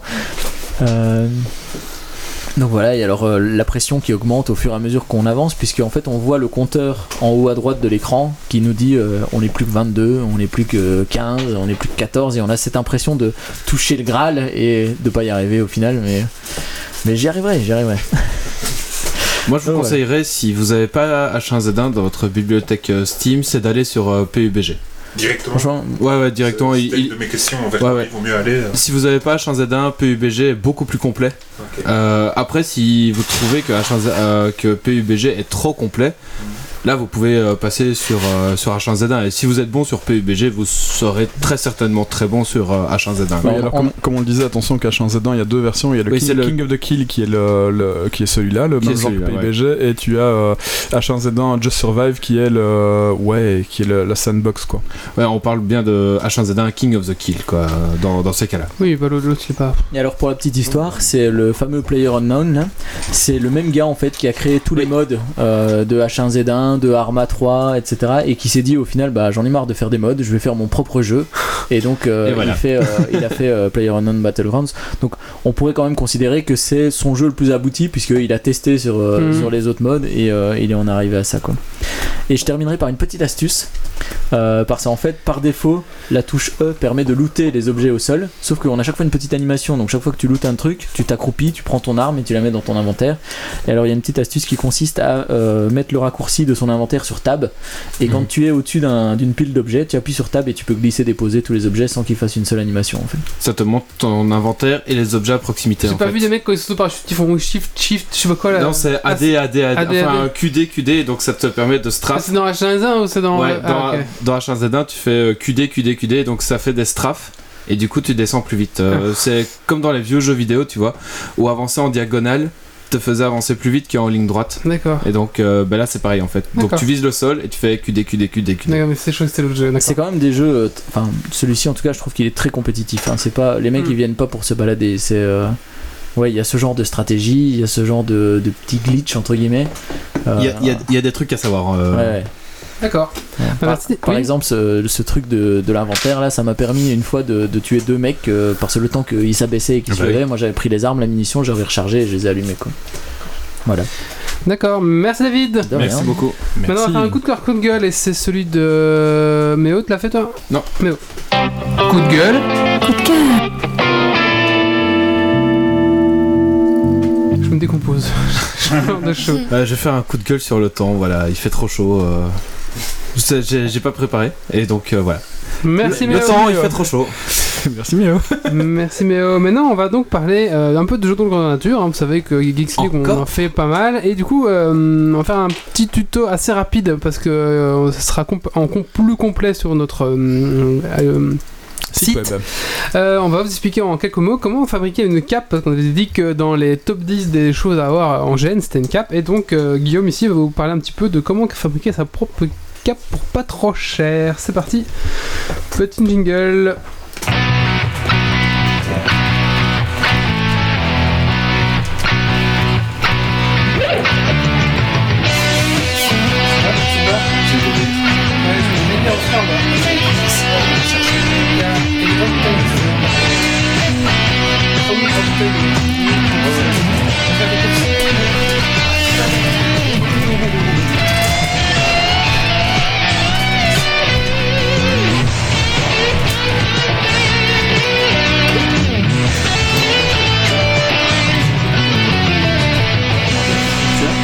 Et oui, donc une petite cape pour vous tenir chaud en GN, c'est toujours bien, c'est joli et c'est facile à Si c'est faire. cette température, on sera content d'avoir une petite cape pour tenir chaud. Ne serait-ce que pour le soir, soir, quand ça tombe vrai. un peu, Une cape euh, en ça lin. fait toujours du bien. Donc, euh, à savoir que si on veut faire très simple, votre cape, elle peut avoir euh, globalement deux formes, parce qu'au final, hein, une cape c'est très simple, c'est un bout de tissu que vous accrochez autour de votre nuque. Euh, vous pouvez soit de la faire euh, sur une base d'un bout de tissu rectangulaire que vous allez plier sur le haut pour faire le- un col un peu plus étroit par rapport au bas et qui sera des capes très jolies pour tomber en dessous d'une armure, par exemple en dessous d'espalières ou quoi, un peu style comme on voit dans les films les Romains ou autres. Ou alors vous aurez la cape un peu plus classique, euh, celle qu'on voit tous euh, en GN, euh, qui est en fait là un, Comme Hobbit. comme un hobbit, et en fait là c'est à la base un demi-cercle. Et euh, avec une capuche euh, qui est cousue après. Alors qu'est-ce qu'il va falloir compter comme longueur de tissu? C'est ça qui va être un, petit peu important. Euh, pour une cape rectangulaire, ben, c'est à peu près votre hauteur. Donc typiquement pour un- une taille moyenne, vous comptez 1m40, 1m50 de long, un peu plus si vous voulez vraiment qu'elle traîne par terre. Sur 1m20 de large, en bas, qui va se resserrer sur du 60 cm en haut dans ces eaux-là. Euh, pour une cape circulaire, c'est un peu, il faut un peu plus de tissu puisqu'il faut un, demi-cercle. Donc euh, il va vous falloir, si vous voulez une cape qui fait 1m50 de long, euh, ben, un tissu qui fait 1m50 de large et 3 mètres de long dans lequel vous allez tracer votre cercle. Euh, attention aussi au choix du tissu. Un tissu en coton, c'est souvent pas cher. euh, ça va être plus léger, ça va absolument pas tenir le chaud le soir, et ça va être beaucoup plus de travail pour la fabriquer. Un tissu euh, style laine bouillie, donc qui va être une cape qui tient un peu plus chaud, va être beaucoup plus simple à faire parce que moins de travail. Pourquoi? Parce que votre tissu de coton, c'est avant tout un maillage qui est tissé, et donc quand vous allez couper votre tissu, il va s'effilocher. Que vous avez déjà coupé n'importe quel euh, t-shirt ou quoi, ça s'effiloche. Et pour éviter que ça s'effiloche, ce qu'on va faire, c'est qu'on va surfiler. Ça veut dire qu'on va coudre du fil tout autour du bord pour faire un peu, pour empêcher le, le maillage de se défaire et empêcher ce, ce tissu de défilocher. Mais alors c'est moche, donc après il faut faire un ourlet propre. Donc c'est énormément de travail de faire ce genre de tissu là. Alors qu'une laine bouillie, c'est un tissu qui va pas s'effilocher. Donc une fois coupé, on peut s'arrêter là. Si on a coupé ça proprement, on n'a pas besoin de faire un surfilage et on n'a pas besoin ensuite de faire un ourlet. Donc euh, c'est du coup une cape qui est beaucoup plus rapide à faire, même si à la base le tissu revient un peu plus cher. Euh, donc euh, si vous regardez dans les magasins, souvent les tissus c'est vendu c'est en 1m40, 1m50 de large. Il y en a des plus larges qui vont jusqu'à du 2m80. Et euh, ça va être euh, souvent vendu au mètre. Donc il faut être souvent dans les magasins de tissus. Vous pouvez acheter à partir de 15 ou 20 cm et vous achetez à la longueur que vous voulez avec un prix au mètre. Il y a une grosse différence de prix avec euh, la laine bouillie et. en euh, cherchant un peu le tissu de base, euh, coton tout simple le moins cher, ça, Ça va être, dans les, plus, pardon. ça va être dans les 7 euros euh, le mètre sur 1m50. Mhm. Si vous allez dans un tissu un peu plus, un peu plus épais, parce qu'évidemment si vous prenez trop fin aussi, c'est que votre cape elle risque de pas bien tomber, ou alors dans l'ourlet que vous faites en bas, vous mettez un peu de poids ou vous le faites très épais pour qu'elle tombe bien. Euh, si vous faites un, peu plus beau tissu, meilleur coton, on est 10-15 euros le mètre, 10 euros, 15 euros le mètre. Euh, si on part sur de la bonne laine bouillie, on est vite à du 20-30 euros le mètre. Ah oui. Euh, si on cherche sur internet dans des trucs synthétiques, on peut redescendre vers du 15 euros, 10 euros, mais il faut bien chercher quoi. Euh, donc voilà. Euh, je, au niveau des dimensions des patrons, donc la cape, la, cape rectangle, j'ai un peu parlé. La cape ronde, donc on trace un demi-cercle, qui va faire le bord de la cape, donc dans lequel on va pouvoir s'enrouler, ce qu'on ne peut pas faire dans la cape rectangle dont j'ai parlé. Euh, si vous voulez vraiment une cape où on peut s'enrouler presque comme dans un sac de couchage, on peut même faire un trois quarts de cercle, mais alors là ça devient compliqué parce qu'il faut un tissu qui est beaucoup plus long, et donc c'est plus 1m50 de longueur qu'il va falloir, mais c'est un tissu de 3 mètres de large et puis 3 mètres de long, ça devient des tissus très chers. Et euh, ou alors vous, le, vous les assemblez plusieurs pièces, mais il y a des coutures, c'est moins joli. Et alors au niveau du col, on coupe un autre arrondi pour faire le col. Dans les chutes, on a vraiment assez pour couper la capuche et on assemble tout. Donc si vous le faites en coton, comme j'ai dit, beaucoup plus de travail pour faire tout le tour. Si vous le faites dans une laine bouillie, coupez, assemblez et c'est fini. Et euh, je vous mettrai des patrons et ainsi de suite dans un article, comme ça vous aurez tous les détails. Prochainement dans un article Geeks League. Et alors pour l'avoir vu, ça donne un résultat euh, franchement C'est euh, pas mal, très hein. très bien. Ouais, ouais, c'est bien euh, éventuellement. euh, Ça fait vite pro en fait, clairement quoi. Je vais aller chercher, comme ça on peut peut-être montrer à la caméra. Oui. Euh, si vous avez des questions, juste avant que Moi je parte. une question, euh, je l'ai oublié. Merci Ah si, beaucoup. oui, par rapport euh, aux coutures, tu fais les coutures à la main ou bien c'est à la machine ou euh, Ah non, il, coup, faut, il faut la même. Ah, si vous coupez euh, une, dans un- la laine où il faut pas trop de travail, vous pouvez imaginer faire l'assemblage à la main, ça sera un peu plus long, mais c'est envisageable. Par contre, dès que c'est un tissu où il faut surfiler et faire toutes les bordures euh, Mhm. propres, euh, il faut une machine, sinon. euh, Mais du coup, est-ce qu'il ne faut pas une machine euh, un peu plus entre guillemets pro parce que tu as une épaisseur de tissu qui est plus importante Non, euh, la machine, ce que ça, généralement la, la simple machine euh, de base que votre grand-mère ou quoi aura va suffire. On passe vraiment d'un Euh, sujet à l'autre dans Geeks League. Il y a une demi-heure, on parlait de microcontrôleur, et là. Moi, vous m'auriez dit qu'il y a un cours de couture ce Et- soir. euh, Et ce qui va être important pour l'épaisseur du tissu, c'est l'épaisseur de l'aiguille. Enfin, c'est l'aiguille qu'on va changer en fonction et un peu l'épaisseur du fil pour pas qu'il casse à chaque fois que vous essayez de coudre. Maintenant, ce qui est super pratique mais qui coûte très cher, c'est ce qui s'appelle les surfileuses, donc ce bord propre des machines qui vont le faire d'elles-mêmes. C'est, vous avez déjà vu des machines à coudre un peu bizarres où il y a quatre bobines de film, hein, c'est ce Ouais. ouais. Euh, sur jetteuse, c'est ça. ouais, du coup aussi. Et, euh, et ça, mais ça, c'est faut déjà coudre beaucoup pour rentabiliser. Il y a moyen de s'en sortir avec une machine de grand-mère euh, qui fera très bien l'affaire. On aurait dû mettre le générique girly en fait pour Oui, c'est ça. Par contre, allez prendre la vieille machine de votre grand-mère, n'achète pas un truc à 50 euros parce que là, vous allez pas vous en sortir. Généralement, ça fera pas le taf. D'accord. Donc faut quand même un truc qui, qui tient la route quoi. Qui tiennent la route. ouais. Ou encore votre grand-mère. On va Ouais, tous se retrouver demain Au bricot du coin, acheter. Bonjour, on voudrait. Pas briqueux. Ah oui, bri... Bah, L'avantage, J'ai Le mec Damar. qui n'a jamais cousu l'autre avantage, c'est que quand tu as une machine à coudre, tu peux faire une Trahi, tente aussi. J'ai modèle tissu. Tu peux faire une, tu, tant, Mondial tant que tu fais une textile. cape, tu fais une tente, hein, c'est c'est pareil. ouais, bah oui, ton café. Euh, qui n'a- euh, Ren, t'as un petit coup, coup de coup de gueule? Allez, Avant que tu t'en Coup de gueule. euh, La Rochefort. Bah moi c'est un coup de cœur. Et c'est un coup de cœur sur une série, je sais pas si certains d'entre vous l'ont vu, la première saison s'est terminée il y a pas très longtemps, Designated Survivor. Ça me dit rien Non, du tout. ça, bah, voilà, c'est pas très connu alors qu'elle est vraiment. Eh ben sympa. si, il est bien. ouais. Ah, tu l'as vu aussi. Netflix Donc c'est avec euh, Mm. Kiefer Sutherland, c'est le gars qui jouait l'acteur principal donc dans 24 heures chrono, Ouais, c'est ça. un peu plus connu. Il il joue aussi dans Touch. Et ouais, bah il joue, il joue dans, dans pas mal de trucs. Et pff, moi, c'est mon frère qui m'en avait parlé. Ça avait pas l'air comme ça super intéressant, mais c'est basé sur euh, non pas des faits réels, mais des faits qui pourraient réellement arriver malgré tout. Donc, euh, somme toute, c'est euh, quand aux États-Unis, donc euh, quand les principaux représentants américains se trouvent dans un seul et même endroit tous ensemble, donc ici président, vice-président, les pontes du Sénat, de la Chambre des représentants, il y a, et c'est véridique, il y a un gars qui est désigné survivant. Et donc, s'il y a. Je vois que notre couturière arrive, donc c'est. Voilà, euh, Voilà. c'est notre costumière en chef qui, qui nous fait une démonstration. Donc t'as Geeksy dans ta tête, mais on voit la cape, c'est bien. C'est du beau travail. hein. C'est vrai que ça a l'air simple, il n'y a aucune couture donc. euh, Ça gratte un petit peu, mais elle est belle. hein. la capuche. Mais sinon, pour Ah, fait chaud pas de la cape. Oh là là. Allez, tu gardes ta cape jusqu'à la fin de la soirée. Non, c'est pas mal, hein. C'est bien. Ah, elle est chouette. Ah, elles sont chouettes. Très Ouais. très chouette, ouais. Bon boulot. Bon boulot. Ouais, bon boulot. Et donc ça t'a revenu combien, plus ou tu moins, nous en faire une feras cape 20. Bah, gens en fait déjà 8. Hein.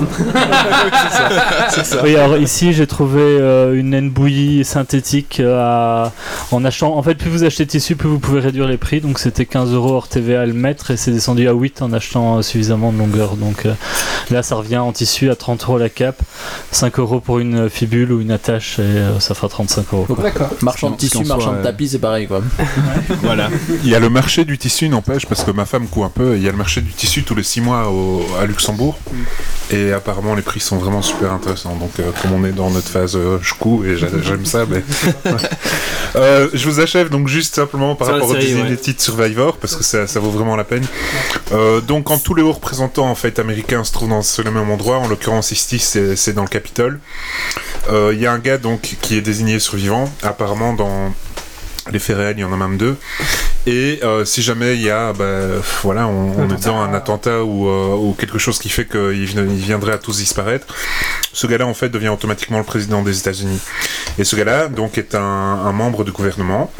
Et ben voilà, l'histoire commence comme ça. Donc euh, il n'y a, a pas de grand spoil puisque ça arrive très vite. Euh, il y a effectivement donc une réunion. Et si vous regardez sur Wikipédia, vous allez voir effectivement ce, ce- ce que sont ces Designated Survivors. Et vous allez voir qu'il y a plus ou moins deux réunions comme ça par an, hein, en moyenne. Donc euh, c'est- vraiment euh, du concret. Et euh, ben, le Capitole explose quoi. Donc euh, le gars, euh, à nouveau, donc euh, Kiefer Sutherland, Kiefer Sutherland, j'ai toujours un peu de mal de, de Jack Bauer. nom. Ouais, Jack Bauer, c'est plus simple. Se retrouve donc projeté à la présidence des États-Unis. Et la série commence comme ça. Alors, ceux qui aiment euh, 24 heures chrono retrouveront un peu l'ambiance euh, stressante, on va dire, euh, Ouais, qu'on avait peu, dans ouais. 24 heures chrono. Oppressante plutôt. Oui, que oppressante. On va retrouver un peu de. Ceux qui aiment euh, House of Cards euh, vont aimer euh, l'aspect politique qu'on plus retrouve light. aussi là, Oui, En- ouais. un peu plus light. Ah, J'aime beaucoup House of Cards aussi, mais c'est vrai qu'il y a des moments où ça va, ça va un peu loin au niveau politique. Et euh, c'est vraiment une super série. Donc euh, voilà, euh, premier, deuxième épisode, on se demande un peu euh, quoi que qu'est-ce, et puis. On va vérifier, euh, voilà. euh, moi, j'a- j'aime toujours bien vérifier, voir ce qui, est réel euh, derrière tout ça. Et là, ça, ça l'est complètement.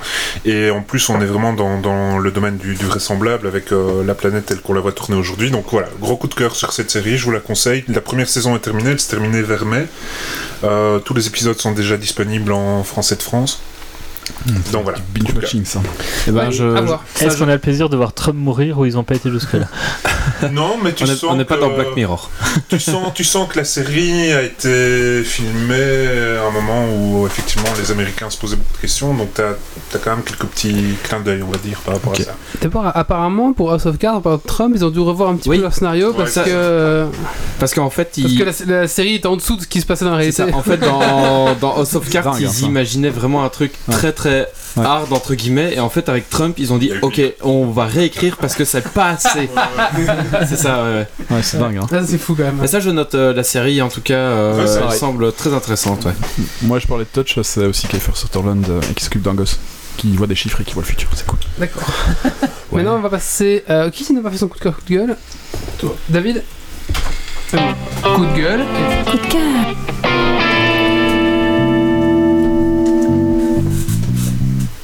Alors moi, ça sera un coup de cœur par rapport à la nouvelle Nvidia Shield dont j'ai fait l'acquisition euh, il n'y a pas si longtemps parce qu'en fait j'avais euh, une vieille Xbox 360, euh, la première version, hein, pas les Slim, etc., avec laquelle je regardais des films sur ma télé, enfin des films qui se trouvaient sur mon ordi sur ma télé.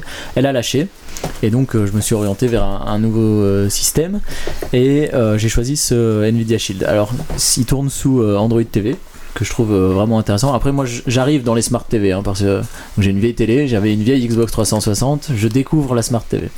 Euh, donc ça c'est vraiment super. Je peux toujours streamer mes films, alors avec des qualités en plus qui sont plus importantes maintenant. Euh, alors j'ai pas la possibilité de le faire, mais on peut aller jusqu'à du 4K euh, avec le, Nvidia Shield. Et alors ce qui a fait que j'ai choisi ça par rapport à, une Chromecast ou à une, une Apple TV ou enfin il y en a, il y en a plein d'autres sur le marché, c'est qu'en fait la Nvidia Shield permet de streamer tous mes jeux PC sur ma console. Et donc il suffit simplement que mon PC soit allumé et euh, je peux très facilement jouer par exemple à Assassin's Creed euh, sur, euh, sur, ma, sur ma télé. À condition d'avoir une Nvidia ou même pas Ah, il faut une, oui, il faut une carte Nvidia, ouais, une GTX. D'accord. D'accord. Donc euh, moi, comme j'ai dit tout à l'heure, j'ai une 770, ça tourne très bien. Donc euh, Et c'est ton pas. PC pas dans la même pièce que sur ton. Alors moi je donc je suis pas en câble, je suis pas en Wi-Fi non plus, je suis en, en CPL et ça passe très bien. Donc euh, après euh, à voir sur des jeux multijoueurs, peut-être que euh, sur un Battlefield ou euh, enfin vraiment un truc où il faut un temps de réponse qui soit le, le plus petit possible, peut-être qu'on a un inconvénient, mais sur des jeux solo, il y a vraiment aucun souci. Et ça va chercher combien? Alors ça coûte 210 euros sur Amazon. 210 210, ouais. Je les avais vus à 500. c'est Alors il y a deux versions. Il y a donc moi j'ai acheté la Nvidia Shield mais avec euh, je crois c'est 16 Go je crois ou ou même 4 Go, je sais plus exactement. En gros, il y a rien enfin il y a pas moyen de stocker euh, quoi que ce soit sur euh, sur la Shield. Elle fait que que streamer du contenu qui se trouve sur le PC et il y a une autre version, ça doit être celle que tu as vue euh, qui a 500 Go de, de stockage et donc là on peut stocker des films dessus etc. Euh, moi j'y voyais pas l'intérêt maintenant euh, et- Hmm. Hmm. il y, a- il y a- il y en a sans doute un. Je sais pas si t'as testé, ils ont aussi euh, un service de cloud gaming. Alors, il- je l'ai pas testé Et- parce que là, il conseille quand même d'avoir au- autre chose que de la DSL. Euh, parce que, euh, effectivement, en fait, le principe, c'est qu'il y a des jeux. Enfin, on, on loue un jeu, un peu comme on regarderait une série sur Netflix. euh, et le jeu est joué sur des serveurs euh, à Outsiplou. Et l'image est retransmise sur la télé. Mais là, il conseille ouais, d'avoir euh, d'avoir de la fibre ou un truc de genre là. Tous les services, là, tu sais, y a, on en a Shadow. parlé dans Geeks League, Shadow, Shadow. il faut- ça marche bien, mais il faut la fibre, quoi, sinon t'es Alors que, là, comme je stream, en fait, c'est ma machine qui tourne et qui, qui fait jamais que afficher l'image qui se trouve sur mon écran. Ouais, tu restes sur ton réseau local. Voilà, et ça reste sur le Mhm. réseau local, ça marche très bien. Et euh, la console est livrée, enfin, je sais pas si on peut appeler ça une console du coup, mais c'est livré avec une manette euh, et une télécommande. Alors, petite euh, télécommande que je kiffe d'ailleurs, parce qu'il y a un Ah. micro intégré en fait. Et donc, euh, avant, avec ma Xbox 360, quand je voulais regarder une vidéo sur YouTube, je devais écrire avec le, le pad, le A, euh, etc. La télécommande. le truc que je voulais Ouais. chercher. Maintenant, avec la télécommande, je dis simplement ce que j'ai envie de voir et il me, il me montre le, le résultat. Ça, c'est bien. Tout ça à côté de la machine à coudre de ta grand-mère. Voilà. Voilà.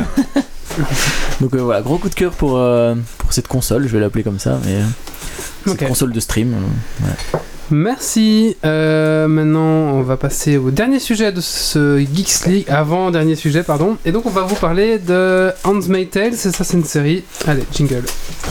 Dans mon monde à moi, il n'y a que des poneys. Ils mangent des arcs-en-ciel et ils font des caca papillons. Euh, merci, euh, c'est pas vraiment girly, enfin ouais, on va dire que c'est girly, mais euh, c'est une série donc euh, qui est tirée d'un roman à la base, euh, qui en français est connu sous le nom de La, Serv- La Servante écarlate. Et en fait, c'est euh, en gros une Un film porno. Ça sonne, ouais. ça aurait été moins, enfin, je sais pas, ça aurait peut-être été une ambiance un peu plus cool, mais là pas du tout. En fait, c'est une pure dystopie, ou alors limite ça pourrait être un futur proche avec Trump, on sait jamais, on va savoir, ou je sais pas, enfin, savoir, hein. mais euh, c'est après en fait euh, un- une catastrophe. Euh, le taux de natalité diminue de plus en plus parce qu'en fait les femmes sont de plus en plus euh, euh, enfin euh, elles n'arrivent plus à faire de Inféconde. Ouais, j'allais dire, elles sont plus fertiles, mais euh, d'accord. C'est pareil. Ouais, voilà. Enfin bref, et du coup, ben, euh, il, il y a une sorte de raf, on va dire ça comme ça, des femmes qui sont fertiles. Et euh, du coup, il y a trois statuts de femmes après euh, ce petit euh, phénomène qui sont en fait les épouses des dirigeants. euh, les Martha qui s'occupent de la maison et les servantes. Servantes qui servent à pondre des bébés pour les, commandants en fait et les épouses qui ne savent plus avoir de bébés en fait. Du coup c'est super cool, elles sont bien rodées, genre truc... J'ai une euh, question, moi. Qui les féconde eh ben justement, c'est ça qui est super cool. C'est déjà, ben en fait, euh, on t'attrape, on te fout dans une salle où, euh, ben en fait, t'es, trai- t'es traité comme une bête, en mode genre en fait, t'es, juste une vache euh, laitière, mais pour tes gosses. Et ben on te place dans une famille dans laquelle toutes les semaines, ben en fait, la, en tout cas là, on voit, on suit la servante qui s'appelle Offred. Et en fait, la femme, donc l'épouse, tient Offred par les mains, pendant que le mari Procré avec La Servante. Ah, c'est un peu un film porno. ouais. Ouais, mais euh, C'est un peu une grosse série porno, ouais. c'est une euh, ambiance. C'est euh, qui produit. ambiance très lourde et franchement moi franchement j'avais vraiment du mal par, par moment à regarder parce que c'est enfin ça fait peur. Si, si ça arrive je crois que je préfère mourir que Tu ou alors je préfère ne pas être fertile. Je- voilà. Je sais pas mais euh, franchement euh, c'est vraiment une euh, c'est c'est une ambiance assez sombre. Oui, le titre, c'est quoi? Alors, c'est Handmaid's Tales. Netflix? Euh, non c'est sur euh, Hulu. D'accord. Oh et euh, depuis, en fait, depuis juin. Téléchargement aussi. Mais sinon, depuis juin, en fait, c'est sur euh, OCS euh, Max. Oui, parce que j'allais dire Ulu, on peut pas l'avoir euh, chez nous. Pas encore. Mais en fait, t'as pas. Tu t'es trahi. Non, on peut, on peut pas l'avoir, non. Mais sur OCS, oui. Mais je sais pas, en c'est fait, euh, Hulu, c'est une. Enfin, moi, je, franchement, je connaissais pas du tout. C'est une plateforme. euh, bah, je crois que c'est un peu genre Netflix. Oui, hein. oui, Ulu c'est Netflix, mais c'est États-Unis. C'est Bah oui, c'est- donc, c'est quoi euh, C'est DreamWorks? Non, je sais pas, c'est un de ceux-là qui, qui les tient. C'est chiant parce que Ouais. maintenant Amazon s'y met Ouais. bien aussi et finalement il faut quand même trois abonnements pour couvrir. Ouais, tout, ouais. Ouais. Après, Amazon, Mais du coup, voilà, pour le moment, il y a vraiment que OCS qui. qui a réussi à avoir les draps pour le moment. Est-ce qu'il est euh, disponible sur T411 Bah, étant donné que De quoi tu parles? De quoi? Étant donné que T411 n'est probablement, plus oui. disponible. Ah oui, euh, On fait pas une Ah, chronique sur le remplaçant de T411 Ah, ils, ils ont Ah. coupé. Ils ont Ah, c'est ils sont pas vrai. Des Si, si. Ukrainiens et tout. Je crois qu'il y en a 8 qui se sont fait choper, il y a juste un qui s'est pas fait choper, c'est celui qui avait le pognon justement. Évidemment. Enfin voilà, mais en revanche, euh, faut, faut avoir le temps parce que c'est quand même des épisodes de plus ou moins 50 minutes. Enfin, en tout cas, le premier fait 57 minutes et le deuxième épisode fait euh, 47, un truc comme ça. Donc tu Donc, conseilles. Il y en a combien C'est une saison pour euh, bah, pour le moment, il y a la, sais- la saison 1 qui est complète et la saison 2 est déjà prévue pour 2018. D'accord. Donc, mais franchement, c'est faut s'accrocher pour le regarder. Enfin, moi j'ai eu du mal. D'accord. J'ai envie de voir la suite parce que oui, oui, je la conseille. Mais c'est c'est juste que, enfin, on rentre Faut- dedans faut parce que. Oui, c'est, on rentre enfin, dedans. Renal, Non, Renal, il va C'est dégueulasse. oh, c'est sale. Non, mais il faut, faut vraiment s'accrocher. euh, Ouais, pour, franchement, c'est- Pour tenir. euh, parce que ouais, c'est une ambiance. c'est une sorte de série sur C'est arrivé près de chez vous, quoi. Non. Non, non, Non. non, non, En fait, c'est une série sur. euh, ça, en fait, ça pourrait arriver. Mais voilà, Ah, ça C'est un peu comme dans Mad Max, euh, En les, fait, c'est- les concubines euh, du Ah, grand oui. prêtre, sauf qu'elles sont moins bien traitées. Ouais, voilà. encore. Disons que c'est ils prennent enfin en gros c'est un truc euh, religieux extrémus qui au ça. final euh, euh, replace la femme euh, Au rang de au pondeuse, rang quoi. de ce qu'elle était enfin il y a pas si Adam et longtemps que ça quoi genre aucun droit genre on peut pas Ah, lire ouais. on peut pas écrire euh, je peux- limite tu peux fermes ta gueule Tu et puis voilà quoi tu tel peux jouer à des simples, pas trop, à des jeux pas trop compliqués. même pas même pas tu peux même pas jouer à des jeux pas trop épisode Tu peux jouer à compliqués Trackmania puis voilà. Star Trek euh, qui dépeignait ça. Mais du coup voilà c'est franchement euh, c'est vraiment Donc à voir. à voir mais euh, en se disant euh, voilà enfin, D'accord. je sais pas Alors on nous dit euh, sale ambiance, mais univers et musique au Je top. vois pas le chat. oui Non mais c'est sur euh, Facebook.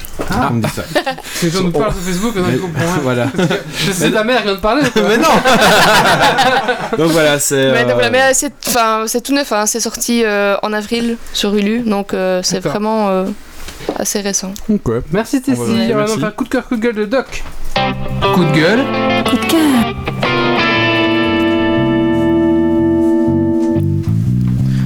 Coup de gueule contre tes serpents, serpents wave qui sont absolument intouchables, bande de saloperies. non, euh, on a fait une petite partie en V8 avec euh, Wally qui m'a complètement rasé. euh, J'ai dit que c'était pas équilibré comme jeu. T'avais t'avais pas dit que les règles de V8 étaient nulles Bah voilà. Hein. Le fait que j'aille beaucoup de règles sur mon armée et que je ne retienne pas la moitié n'a pas aidé non plus. Ah, ça, c'est le début, c'est normal. hein. Ah non, oui, non, euh, saloperies absolument intouchables qui, voilà, qui ont des sales bonus qui coûtent rien. Moi, il m'a fallu un an pour connaître les règles et ils ont changé les règles. Laurent, il a pas encore lu Laurent, les règles. Allez, maintenant, on va donc passer au dernier sujet. Et donc, on va vous parler de, de parapente. Ah, on a fait tout fait, je pense, là. Ah ouais. Le- la machine à coudre, Je le là, on parapente. ouais. plus. euh, Le digital de parapente. Oui, mais ça va aller vite, je vais couper en Un petit jingle, allez, c'est parti. Ah, je veux plus dire jingle, apparemment, c'est ringard. Même, même Jean-Luc Mélenchon dit plus jingle, alors je veux dire euh, générique. Générique. Quand je m'élève si haut dans le ciel, je suis libre comme une hirondelle. C'est fantastique, quelle sensation magique. Oh, regardez tout ça. Et voilà, donc euh, la petite planète parapente est en émoi pour le moment parce que les Red Bull X-Alpes sont en cours pour le moment dans les Alpes et euh, c'est une grosse course avec euh, plein de gens et c'est terrible à regarder en live. Donc du coup, qu'est-ce que le Red Bull X-Alpes Donc c'est une compétition de trekking et de parapente. Le but est de suivre un parcours prédéterminé avec des points d'in- d'intérêt, des points d'arrêt plutôt. Ça se déroule entre l'Autriche et Monaco et c'est au premier qui arrive à Monaco qui a gagné. Les, athlètes qui parcourent euh, la X Life, la X Alp, pardon, sont des parapentistes euh, confirmés. Euh, ils peuvent utiliser euh, le- seulement leurs jambes et leur parapente. Ils doivent porter tout leur matériel de vol avec eux. Euh, c'est très lourd et euh, ils montent euh, des gros sommets en permanence. Donc euh, c'est des sacrés trekking euh, bien violents. Mais ils font pas en parapente, c'est quoi là En fait, ils trimballent leur matos D'abord, ils doivent monter et puis après, ils descendent. Voilà, d'abord ils doivent monter pour La, pouvoir la voler. descente, c'est le, réconfort après C'est ça. en fait. Mais alors le problème c'est que les trois premiers jours il y avait un temps tout pourri au-dessus de l'Autriche et donc du coup ils ont marché pendant des centaines de kilomètres avant de pouvoir seulement voler euh, au bout du troisième jour. La merde. Oh là là. C'est euh, Comme si tu disais, je sais pas, galère, les, quoi. les, les 1000 km à nage, y a pas d'eau. C'est ça. les mecs, ils sont en maillot, oh putain, pas de chaussures. Donc, Ah, tu dis que tu vas faire une LAN et tu passes une matinée à installer tout. Ah, mais c'est comme Euh, ça. Et puis t'as pas de réseau. Exactement. Donc oui, ça a été euh, très violent euh, le début du X-Alp. Euh, D'ailleurs, le, euh, le, le- le premier, donc c'est Kriegel Maurer, c'est un Suisse. Euh, c'est bon. Il est Non, marathonien en fait. il a jamais fait de parapente de sa vie. Euh, non, lui c'est un, volant, mais euh, là ici l'année passée, entre euh, plus ou moins cette période-ci, il y avait à peu près un jour de, ouais, au moins un jour entre le premier et le second. Là, ils sont à deux heures. Parce qu'il n'a pas pu voler en fait. Et euh, Thomas Kokunea, qui était un autre athlète qui lui est vraiment un marathonien, c'est un mec qui trek tout le temps, tout le temps, tout le temps, il trek plus que, que, que, que voler en fait. Euh, lui a déjà fait euh, bah, presque 300 km de course à pied sur les, les, les 5 derniers jours quoi. C'est un, truc de- c'est un truc de fou. Attends, combien?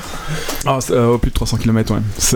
On va le voir sur le site. Alors, euh, donc comme c'est une compétition qui est un peu, euh, ouais, c'est une compétition qui se passe dans les airs, dans les montagnes, etc. On peut pas les suivre. Il y a, ça s'appelle Tour de France. Il y a pas 50 000 caméras au centimètre carré. Donc du coup, on les suit sur le live euh, tracking. Donc euh, c'est sur le site web euh, xalp.com. Il y a un live tracking. On voit les, on voit les chemins GPS des athlètes et ils postent des vidéos de, leur stratégie. Ils postent des photos des endroits qu'ils voient. Ils postent pas mal de choses. Donc on sait plus ou moins toujours où on est. Donc c'est Red Bull. Ah non, pardon, c'est pas xalp.com. C'est Red Bull xalp. euh, .com. Donc en un mot, Red Bull de xalp.com. D'accord. Ah, je vois que vous allez dessus. Non, euh, non, pas Voilà, c'est ça, live tracking. Et, euh, et donc, de- du coup, il y a, il y a une carte avec euh, les tracés GPS euh, des, des différents athlètes. Euh, donc, oui, je disais qu'ils ne peuvent emporter que, leur, que leurs jambes et leurs parapentes, donc ils sont obligés de tout porter. Tout le matériel de vol doit être avec eux. Ils sont obligés d'avoir un secours, donc c'est un parachute de secours, ça prend quand même du poids, mais c'est obligatoire. Obligés d'avoir un GPS.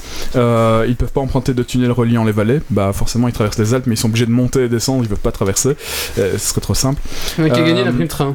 c'est ça, c'est ça. Alors ils sont. euh, euh, Oui, il a fait du stop. euh, ils- alors ils sont à deux, donc il y en a un qui vole, euh, qui fait toute la Bull X-Alp, et il a son assistant personnel qui s'occupe de la logistique et du transport euh, du reste du matériel. J'espère qu'il est meilleur que ce Geeks League parce que. Putain, le parachute. Non, Ah, mais c'est plutôt pour faire la bouffe, c'est pour, euh, pour qu'il puisse dormir à un endroit, qu'il soit pas obligé de porter la tente, etc. Parce que bon, en vol ça pourrait être dangereux, donc il y a toujours quelqu'un qui le suit et ils discutent stratégie entre eux pour savoir quel est le meilleur plan de vol à, à- à parcourir, quoi. Euh, les vols doivent respecter les, les règles de vol à vue, donc c'est-à-dire qu'on ne peut voler que quand on voit, donc on peut pas voler dans le nuage, c'est interdit, on peut pas voler de nuit, c'est interdit, euh, on peut pas voler quand il pleut trop, c'est interdit, enfin donc voilà, les, les règles de vol à vue, on doit voir ce qu'on fait. C'est interdit, euh, même pas que pour la compétition, de manière générale, non? Non, non, tu peux voler aux instruments quand tu, dois- quand tu as un avion qui te le permet. Un ULM, euh, tu dois voler à vue aussi. Euh, pour le parapente, parapente, aussi. euh, Parapente, c'est vol à vue, Donc C'est toujours. des règles générales du parapente, c'est pas des règles spécifiques de la compétition. Par, Euh, par- ce temps-ci, il pourrait le faire en Belgique. hein. Il n'y a pas un nuage et il fait euh, Ouais. 30 degrés. Donc, ça. Mais ça manque un peu de Mais il y a pas montagne. Non, il n'y a pas, nécessairement besoin de euh, montagne. hein. Mais il n'y a pas de vent en effet. Il n'y a, ça pas- besoin de vent, il n'y a pas besoin de montagne. En fait, on, parapente, on vole à partir des, thermiques. Donc, ce sont des, pluies de chaleur qui montent du sol vers le, vers le, le ciel. Et chaque fois qu'on voit des petits cumulus, sont des petits nuages personnage rond, ben, normalement ça personnifie un, un thermal juste en dessous et on passe de mouton en mouton comme ça, on fait saut de mouton dans le ciel en fait. Donc il n'y a, il y a pas nécessairement besoin d'avoir des montagnes pour Comme vidéo, un on voit D'accord. les airs. euh, On doit décoller d'une montagne, mais ça peut être. euh, Il y a des gens qui veulent ici. Il y a des euh, anneaux dorés, faut passer dedans. C'est à peu près ça, à peu de choses près, ouais. hein. Euh, Il y, a, il y a pas très loin d'ici, il y a une montagne, elle fait quoi Enfin, une montagne, ça fait 100 mètres de haut, euh, on décolle de là, et, et il y a le record, il a 300 km quand même. Euh, pas 300, 150, enfin 100 bref. mètres de haut, c'est une super montagne. Hein. Ouais, c'est vrai. Euh, donc euh, les règles de vol à vue. euh, alors les règles sont, ils ont rajouté les règles suivantes aussi. Donc les vols doivent absolument cesser à 21h et ils peuvent recommencer à partir de 5h du matin. Le repos est obligatoire entre 23h et 4h, sauf si le night pass est activé. Donc ils peuvent activer un night pass une fois par une à deux fois parce qu'il y en a qui en ont gagné un plus parce qu'ils ont gagné le prologue. Mais bon, Mais ils peuvent pas sauter quand même. non, la nuit ils ne peuvent pas voler. T'imagines Ils la ne peuvent haine que marcher quoi. Ti- T'imagines la haine, t'arrives au point de, de, Ouais. de saut à 21 à 20h59 et tu fais ah ben non tu peux pas sauter. Non, tu peux pas. Ah, c'est Ouais. là. C'est Pékin Express, ouais, ils doivent. Ouais, s'arrêter la nuit et il y en a qui ont des jokers. Et, et le du truc coup qu'ils peuvent activer, c'est une espèce d'ultimate en fait. c'est ça. Ça leur permet de. En gros, c'est le, le mec qui est arrivé euh, un peu trop tard euh, à son checkpoint. Il est en bas de la montagne, il a 2000 mètres d'altitude à monter. Bah, il va se les grimper la nuit pour pouvoir voler le matin, quoi. Mais du coup t'imagines t'arrives enfin tu dors euh, tu dors sur place pour pouvoir sauter Ah à oui, 5h oui, du oui, mat. oui, Obligé de se oui, ils le reposer, font, il a dit. Ouais c'est ça. Oui, bah sauf si le night, le night pass est activé. Si le night pass est activé, ils sont pas obligatoires. S'il n'y a pas le night, le night pass, ils sont obligés, ouais. Ils auraient dû appeler ça le Berserk mode plutôt. c'est vrai. Mais alors, il y a aussi ça. des éliminations. Donc, euh, il y a deux coureurs, je crois, par jour qui sont éliminés. Ce sont les, derniers à chaque quoi. fois. La zone Ouais, se resserre et si t'es hors zone, ça, bah, la, la zone ça resserre. C'est ça qu'on voit a sur le site où c'est écrit DNF sur les mecs ça. ou, Ah, euh, non, out, out, ça veut dire. Ouais, DNF, ça veut dire qu'ils ont été éliminés. Et out, ça veut dire Ils sont que morts. eux sont. euh, ils ils sont cassés quelque chose ou, euh, ou non, ils sont sortis de la course en fait. Ils ont fait mal fait Ah non, pardon. Non. Out, ils se sont fait jeter. DNF, ils ont, ils ont, ils, ont annulé. Ils D- ont abandonné Ils ont abandonné. Voilà, DNS, ça je sais pas. Ah oui, il y a des pénalités aussi. Euh, Oh, bah oui, par exemple. c'est trop simple sinon. Mais la pénalité, c'est euh, quand on vole en parapente dans une zone qui est interdite. Euh, là, ici, ils ont appliqué à trois coureurs euh, 48 heures de pénalité, donc c'est-à-dire que leur course est terminée, quoi. C'est fini, ils arriveront jamais à Monaco. Ouais. Euh, alors, la Sauf compétition. font un long saut. Ouais, c'est impossible. en fait, la compétition dure une bonne semaine. Elle s'arrête euh, 48 heures après que, le, après que le premier compétiteur soit arrivé au but, donc à Monaco. Euh, les GPS transmettent la position en direct des athlètes euh, par l'intermédiaire des téléphones portables. Euh, ces positions sont visibles sur le site internet dont j'ai parlé, redbullxalp.com, live tracking. Les pilotes euh, mettent aussi en ligne des vidéos, des photos, etc. Donc on peut vraiment suivre ce qu'ils font pour rendre tout ça intéressant. Et la course a lieu pour le moment. Ouais, la course a lieu. Oui, pardon. La course a lieu pour le moment à l'heure actuelle. Ils sont, hum, je dirais, deux tiers de la course à peu de choses près. À mon avis, il doit rester trois jours de course. Je pense qu'il doit leur rester trois jours. Ils atterrissent où à Monaco Euh, Monaco, ils atterrissent sur un petit radeau euh, qui a été placé au milieu de la mer. Puis le Twing. Et alors, à l'heure actuelle, le premier, c'est euh, euh, donc euh, Christian euh, Maurer. On l'appelle Kriegel parce que c'est une compression de Christian et The Eagle, donc Kri- Kriegel, parce qu'il Ouais. c'est- un des Ah, meilleurs pilotes du monde. C'est vraiment un des meilleurs pilotes du monde. Euh, il a gagné 4 fois la X-Alp, il a gagné 2 fois la, la X-Pire et il est parti pour gagner une cinquième fois la X-Alp. C'est un pilote de parapente pro, il est né en 1982, donc le mec il a 35 ans quoi. Le deuxième, c'est pour le moment, Il c'est Gaspard premier à. PGUP, PGUV aussi. Non, mais avant, il faisait du Trackmania, mais il a plus de 25 ans, du coup, il, ça, il s'est orienté sur le parapente. Et alors, le, le deuxième, c'est Gaspard Petiot, c'est un Français. Alors, les Français sont très bons en parapente parce que la, la discipline a été euh, fortement, enfin fortement évoluée, bah, justement dans les Alpes. C'est eux qui ont sorti. Ouais. Bref, les Français sont vraiment très bons à ce niveau-là. Le mec, il est euh, un- ingénieur en mécanique et il est guide alpin. Il est né en 81. Le troisième, c'est Benoît Hauteur. C'est encore en français. Ah, C'est la première année où on entend français euh, si proche des premières places en fait. Euh, lui, c'est un, c'est un rookie sur la X-Alp. C'est un pompier et un pilote de test pour euh, Super, qui est une marque de parapente. Il est né en 1990, hein, donc euh, ouais, il est, il est bien jeune. Et le premier belge, et le seul belge, c'est Tom de Dorledo. Euh, c'est un aventurier professionnel. Donc le gars, il est payé pour partir en bateau dans le monde entier et voler. C'est juste, Ah ouais, juste top, non. quoi. Euh, lui, à ce niveau-là, c'est vrai qu'il fait des, des- On regarde sur son site internet et sur sa page Facebook, il y a des vidéos qui sont toujours à. Enfin, elles sont toujours terribles, ça vaut vraiment la peine de le suivre. Il Donc, part bien quoi en fait. c'est un euh, pilote belge, base. ouais, il est, il est très très sympathique, il est, on peut l'approcher assez facilement. Euh, il a, ouais, voilà, il, il traverse le monde pour euh, voler dans des endroits, des endroits magnifiques. Il est né en 85. Pour le moment, il est 19ème sur 31, mais il s'est chopé la pénalité de 48 heures, donc euh, Ah. c'est terminé quoi. Voilà, donc Red Bull X-Alps, si vous avez rien à faire quand vous êtes au travail, Oui, évidemment. Moi, je regarde les vidéos de l'ISS. Voilà. Voilà, chaque- chacun son truc. hein. En, en gros, c'est, enfin voilà, on, on pose la page web euh, quelque part euh, sur euh, un écran et puis on suit de temps en temps pour voir où ça tourne. Voilà, c'est, assez cool. Et puis il y a plein de, de petits bazars qui se passent. Donc euh, avec C- les vidéos- Certains regardent le Tour de France, d'autres. Ouais, euh, mais le Tour de France, c'est un peu, c'est un peu capté quand t'es au taf. Mais non. Mais là, c'est vrai est, moi, elle est affichée parce que voilà, je regarde plus ou moins où ils sont, mais euh, les, les résumés, les vidéos, etc., je regarde tout en soirée à la maison, quoi. Parce que euh, c'est plus, on est plus à l'aise. Euh, voilà, donc ça clôture la X-Alp. Si vous voulez faire du parapente. T'es pas euh, payé pour faire ça, quoi. Oui, bah non, non, et puis de toute façon, et, et surtout pour le moment, j'ai pas le Mais, temps, quoi. mais si, monsieur, je tiens un blog Non, en non, temps non, réel. Pour, pour le moment, je suis trop, je, je suis trop, j'ai j'ai beaucoup trop de choses à faire au travail, donc je peux pas me permettre autre chose qui prenne plus de. Non, allez, écoute, la musique c'est le maximum, quoi. Euh, c'est pour ceux qui veulent faire du parapente, donc le sport est relativement accessible. Euh, de 18 à 55 ans, l'UCPA vous permet de faire un stage de 5 jours euh, au Lachins, c'est en Haute-Provence, ça coûte 560 euros. Il faut juste Donc, Trackmania au-dessus de 25 ans, t'es KO, ça. mais là, tu peux aller là, tu sur peux aller au 50. parapente. Là, tu peux y aller sans problème. Et euh, donc voilà, vous faites une semaine d'initiation euh, et là vous allez voler pour la première fois tout seul aux commandes avec une radio. Donc euh, enfin vous êtes tout seul. Hein. Euh, Ça va trop vite. Le matériel, euh, si vraiment ça vous plaît, après il faut faire 2 à 3 semaines, donc 2 à 3 fois 5 jours euh, de, ouais, de, de, de cours pour pouvoir voler vraiment tout seul, tout seul, sans radio. Alors, Et un pack. pro- euh, Pro tips H1Z1, vous allez sur le sol et vous faites droite gauche droite Voilà, gauche c'est droite gauche. Qu'est-ce qu'il fout ce con C'est pour descendre plus vite C'est comme ça que fait euh, Maurer. À peu près, voilà. Et puis le pack, euh, le pack débutant complet avec tout ce qu'il faut pour voler tout seul euh, sans devoir louer du matériel, bah il y en a pour 3000 euros quoi. Mais neuf, hein, ça je parle, 3600 euros c'est neuf. Hein. C'est pas très En, en accessible. ça. occasion, C'est accessible, Non, non, ouais. non, en occasion, non, non, en occasion, on arrive à. Bon, après, avec une bonne machine à coudre et un peu de tissu. Moi, en occasion, en occasion, j'ai payé 1500 euros. hein. Les packs en fin d'école, euh, on peut acheter ça en octobre. Les prix sont euh, beaucoup plus bas. Ce sont des voiles qui ont, qui ont volé juste un an. Et en fait, les écoles les liquident parce qu'ils n'ont pas envie de repayer euh, bah, pour toutes les faire expertiser. Ça sert à rien. Ils préfèrent les vendre. Euh, ce sont des voiles ultra sécu. Elles sont neuves. euh, donc, euh, ouais, voilà, c'est- autant acheter un pack comme ça, quoi. Voilà. Euh, Merci, moi, j'ai Moi, une j'ai question une par- Ah Ouais, ouais. Vas-y. Bah. Non, vas-y, commence. Ok, bah sinon moi j'ai une petite histoire par rapport à parapente. C'est que quand j'avais 15 ans, il y avait euh, apparemment pas mal, enfin il y avait pas mal de parapentes euh, près du camp où j'étais. Et du coup, une fois j'ai la chance, il y a quelqu'un qui atterrit sur le terrain de foot à côté. Je vais et je fais ouais bonjour, euh, bah je suis intéressé et je voulais savoir où est-ce que vous allez pour pouvoir en faire. Et le mec il me répond pourquoi t'as envie de t'envoyer en l'air? Du coup je fais ok, j'ai jamais fait de parapente, on saura pas pourquoi. Ah oui, c'est. Donc voilà, donc oui ils sont, ils sont très ouverts. C'est Hein. terrible. Non, mais ça dépend, ça dépend sur quel Elle a répondu oui et Ah, la bah, suite voilà. ne vous Du coup, regarde non, pas. non, j'ai j'ai jamais fait de parapente, on se demandera pas pourquoi, donc voilà. Bon, mais avec une école professionnelle, euh, faire un biplace à 90 euros euh, à partir de. ou 80 euros, même en fait, dans les Vosges, on descend et c'est euh, une demi-heure de vol. C'est ça qu'il a commencé parapente. il- Non, non, moi je. non, moi, je fais pas. Attendez, je fais pas de biplace. Hein, moi, je...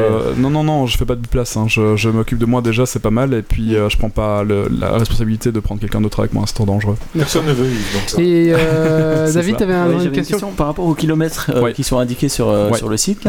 C'est la distance qu'il leur C'est la reste à distance qu'il parcourir. reste à parcourir, oui. Ah ouais, donc le mec il, il a quand même 70 km d'avance sur le deuxième. Ouais, c'est ça. Et, et ça, c'est ce qu'il a fait sur euh, les deux dernières heures parce qu'ils étaient vraiment très proches. euh. En fait, ils ont démarré de là aujourd'hui, donc du TP5, à peu de choses près. Maurer était là, le français a décollé de là, et ils ont juste fait. Enfin, ils ont pas fait grand chose, ils ont pas pu voler, il y avait un gros orage aujourd'hui. Il a trouvé la K47, c'est pour ça. C'est ça. Mais d'ailleurs, si, Ah, tu- si avec tu le- si tu cliques sur l'utilisateur, tu vas voir euh, ses stats. Euh, ça, c'est les, quand ils font des, des- des photos et des vidéos. Voilà, là, c'est les stats. Euh, on voit quand ils sont en vol, on a la, la hauteur, la vitesse à laquelle il va. Euh, et alors, si on va dans les stats compliqués, il y a euh, euh, la- le nombre de kilomètres qu'ils ont fait à pied, le nombre de kilomètres qu'ils ont fait euh, en vol, les vitesses moyennes, etc. Donc voilà, lui, il a fait 1500 km, le français. À pied. Il a marché. Il a marché. pied Non, non, non, non. Ah, en- au tout, en. Distance totale 1500 km, il a, il a marché euh, 225 km, euh, il a volé 1285 km, euh, altitude maximum 4200 mètres, euh, minimum Ah ouais, altitude ouais. 28 mètres, euh, et alors, euh, il, il, vo- alors il marche en moyenne à 5 km heure, donc 5 km heure sur les 5 derniers jours, hein, je parle en montant des, des Ouais. putains de hein. Ah ouais, donc, et euh, euh, il vole à 38 km heure, 40 Avec son km deltaplane sur le dos avec son parapente sur le dos, oui, tout à fait. Pardon, de Ouais, ouais. parapente. Et pour donner une petite. ouais, c'est matériel dingue. Le Tu disais qu'ils étaient accompagnés, mais du coup ils portent vraiment tout le matériel. Alors, il, eux-mêmes il porte le, le matériel qu'il porte, c'est le matériel obligatoire pour voler. Donc, il porte le parapente, la sellette, le parachute de secours, les GPS, la radio, euh, les bâtons de marche. Ça, c'est pas obligatoire. Qui... Enfin, si, je crois qu'ils doivent les porter aussi. Mais vraiment, le- c'est le matériel de parapente qui est obligatoire et la voile. Donc, il y a à peu près, je pense, avec leur matériel léger, ils doivent être à 5, 6, peut-être 8 kilos. J'allais dire 10 kg. Moi, je suis à 20 kilos hein, avec mon matériel. Parce que, mais eux, ils ont du matériel vraiment Oui, euh, bah spécifique. pro, donc, pro, quoi. J'irais 8 kilos. Ouais. Et on part sur une dizaine de kilos quoi. Ouais, ouais, ouais. Pour Facile. donner une petite indication à ceux qui écoutent, peut-être, le, le premier, il lui reste 372 2 km. kilomètres à parcourir. Et le dernier, hein, pour euh, Euh, ouais. vous montrer la, la différence La quand même, il lui reste 870 km à parcourir. Ouais. Donc, euh, Ah, il y a leur 500, roule il y a dessus, quand même. 500 km de Et différence pour, quoi. et pour Tom, notre belge, il lui reste 733 km, donc il est, il est à mi-chemin par rapport au, au premier là. Et avec ses 48 heures de pénalité, ben. Combien de temps pour faire ça après Euh, bah là, ils ont commencé euh, lundi, euh, je pense lundi, dimanche ou lundi, et donc ça fait 5 jours qu'ils qu'ils crapahutent dans les montagnes. Oh là là quoi. Ça va super vite. En fait, les premiers X-Alpes, c'était euh, deux semaines. hein. Là, ici, avec Maurer, euh, le, mec, il est, il, il- pff, il est juste exceptionnel, quoi. Là, lui, c'est 8 jours hein, pour le faire. Et là, il aurait, fait les, il aurait traversé les Alpes en 8 jours, quoi. Ouais. C'est un truc de fou. C'est un truc de fou. Ouais. Ouais. Merci beaucoup Yves Voilà, en tout cas merci d'avoir partagé ta cool, passion du parapente. Du parapente. Du parapente. Un petit coup de cœur, coup de gueule le mien. Coup de gueule. Coup de cœur. Bye. Alors moi ça va être un coup de gueule euh, sur euh, le chroniqueur qui s'appelle Benzaï que j'écoute encore assez bien. Oh. Pourquoi? Alors tout simplement parce qu'il a été balancé un tweet pour dire qu'il s'était fait rembourser un jeu qui s'appelle Edith Smith, un truc comme ça. Bon, soit. Et euh, donc c'est un jeu solo assez contemplatif où on, fait, on marche beaucoup, etc. Donc c'est C'est pas un- un jeu d'action. C'est un walking C'est simulator. un walking simulator. Et il a envoyé un message euh, à Steam, c'est un petit jeu indépendant, en disant euh, Je veux me faire rembourser parce qu'il n'y a pas de mode, le mode multijoueur ne, mar- ne marche pas. Bah oui, il n'y en a pas. Et Steam a remboursé. et ce qui est un peu fou, c'est que bon, le jeu coûte 12,50€. Il a fait deux soirées de stream dessus, donc il s'est fait du pognon dessus avec les types et en plus les vidéos YouTube qu'il va faire après. Donc même même si d'accord, alors lui il a fait ça pour démontrer que YouTube, enfin euh, Steam était complètement débile et que tu pouvais te faire rembourser de ce que tu veux, d'accord, c'est peut-être vrai. D'un autre côté, lui s'est fait de, ben, plus que 12,50€ sur ces deux soirées de stream avec tous les tips et tout ça. hein. Je pense je sais pas combien tourne une soirée, mais en tout cas ça, ça marche bien. Sans problème. Plus le YouTube après qui va revoir, qui va refaire des vues. Donc quelque part, je trouve de 1 ça va montrer aux, aux jeunes parce que que- quelque part c'est quand même des jeunes qui regardent ces streamers. Euh, bah aux jeunes, bah voilà, c'est facile hein, de se faire rembourser. Vous, en plus, il avait fini le jeu. hein. Vous finissez le jeu et hop vous Et vous faites faites une demande de remboursement. Et voilà, et quelque part, ben voilà, et après les gens disaient oui, bah ils, ils n'ont qu'à pas le mettre sur Steam, mais ils peuvent pas. Steam c'est Oui. 80-90% de leur revenu, ils sont obligés d'être sur Steam. Donc voilà. J'avais lu des développeurs qui, une fois leur jeu mis sur Steam, donc ils sont sur d'autres plateformes, et une fois mis sur Steam, euh, 90% de leurs revenus venaient de Steam. En Ah fait, oui, c'est ça, donc ils sont obligés de passer par là, ils sont coincés. en fait il, il aurait pu le faire sur un autre gros jeu AAA par exemple, Oui, c'est ça. et là t'aurais fait, ouais, d'accord, mais c'est vrai que sur un petit jeu indé, Ouais, à ça. 12,50€, Je trouve ça un petit peu mi Ouais. middle. D'accord, le jeu façon. était pas terrible. D'accord, ça lui plaisait pas. Après, parce que- après c'est un walking simulator. Ouais, le walking simulator, c'est toujours, c'est un type bien particulier, très contemplatif, Ouais, ouais. où il n'y a pas énormément d'action. on ça, peut mais le dire. c'est un style. pas avoir moins de 2 heures pour rembourser sur ça. Non, euh, non. C'est passé à 4. En fait, euh, si tu joues Ça- 4. En fait, dans les clauses, il est marqué 2 heures. Euh, j'ai déjà fait une soirée aussi sur un jeu à 4 heures. Et après 4 heures, j'ai demandé une- euh, un remboursement. Euh, le jeu a, coûté 40 euros, tu vois, et euh, clairement, après une soirée, j'étais absolument pas convaincu. En général, je fais une soirée, mais j'aime bien le jeu, donc du coup, je le garde, même si je retourne jamais dessus. Mais là, à 40 euros, 4 heures, j'ai pas aimé le jeu, j'ai fait bah, euh, demande de remboursement, et, et c'est passé, quoi. Donc, euh, Apparemment, Steam accepte toutes les demandes de remboursement. Et là, la clause, c'était, parce qu'il a joué Ouais. plus de 4 heures, il a fini le jeu, c'est le mode multijoueur ne marche pas. Il n'y a pas de multijoueur, c'est un jeu où. Oui. Donc, C'est justement, il y a Ils branlent, des ils remboursent. euh, sur quand ils ont mis ça en place sur le fait que tous les petits jeux, ben, ils se, ils se faisaient Ouais. rembourser après leur fini. bah, apparemment, c'est encore le cas, ouais.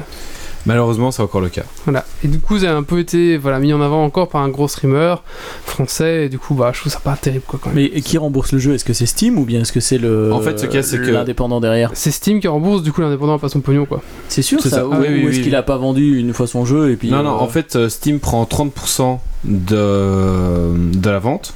Mais mhm. quand tu fais une demande de remboursement, bah, Steam prend les 13 euros que tu as payé en mode, bah non, on te reprend ces 13 euros pour euh, donner à, à la personne. Mais donc le studio ne touche, euh, touche zéro, Touche rien, quoi, en fait. C'est ça. Que Ah, faut dalle. faire des jeux plus longs, les gars. Non, je rigole. Ouais, non, ouais, peut-être, mais, mais voilà. Voilà. Mais, je- Euh, mais je suis d'accord avec toi sur, euh, sur ce coup C'est vrai de que c'est pas. euh. voilà. c'est pas Surtout honnête, quand tu sais que t'as autant de vues et que ça va se répandre. Oui, euh, surtout comme qu'il s'est fait du pognon dessus. enfin, voilà. D'accord qu'il était pas content du jeu, d'accord, enfin, c'est parce que c'est un, c'est un gars impatient et voilà. c'est- c'est- il- Moi, je trouve qu'il aurait dû l'offrir à un de ses auditeurs. Oui, bah, il aurait pu faire ça aussi. ouais. Bon, voilà. Euh, bah, c'est c'est tout hein, pour ce petit Geeks League. On va faire peut-être Ouais. un petit Dragon Quiz Point pour finir. J'ai fait tous les coups de cœur, coups de gueule? Ah, c'est Euh, très ouais. bien. ouais. On va juste faire. Est-ce que Guillaume, tu peux nous attraper la petite boîte? On va lancer le, jing- le générique. le générique inter. euh, inter-sujet. C'est parti.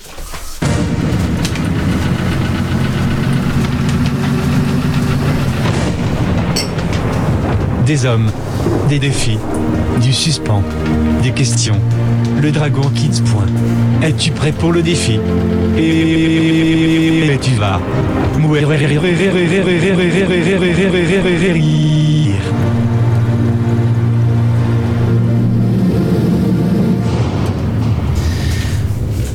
Alors, euh, pour rappeler un petit peu ce que c'est Dragon's Quiz Spawn, c'est un quiz qui se déroule tout le long de la saison. Voilà, le, le- le- les, les- les points sont pas à jour pour l'instant sur le site, faut que je les rajoute. Que j'ai 3 Geeks League, j'ai 3 Geeks League de retard, je ne crois pas, j'ai 3 Geeks de retard, donc je sais pas trop où ça en est pour l'instant.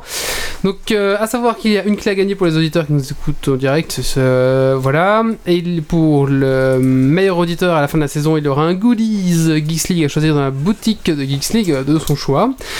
Et, euh, Et ce soir, la clé à gagner est, je vous dis ça tout de suite. D'accord, la semaine passée, on a fait gagner Phantasmagoria 1 et 2. Et, et bientôt, il y aura Dark Souls 2 à gagner. Oh, pas mal. Et euh, pour les meilleurs chroniqueurs, il y aura aussi euh, le ramasse-miettes doré. Doré. Ah, un tiroir à Ramasse-miettes doré. Doré.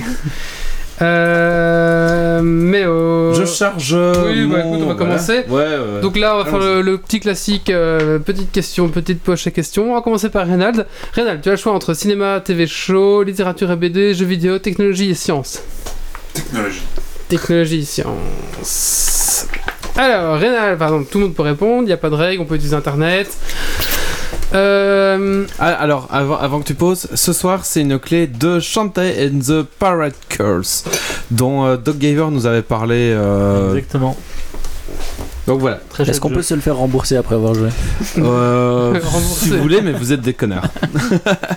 alors, à quoi font référence les lettres MMS Euh, Multimedia Messaging System. Oh, ouais. Non, non, non, non, c'est Ah. faux. Non, c'est pas ça. Multimédia System. Multimédia Mini- Mini Messaging Message System System. Comment Mini Message System Multi-Message System.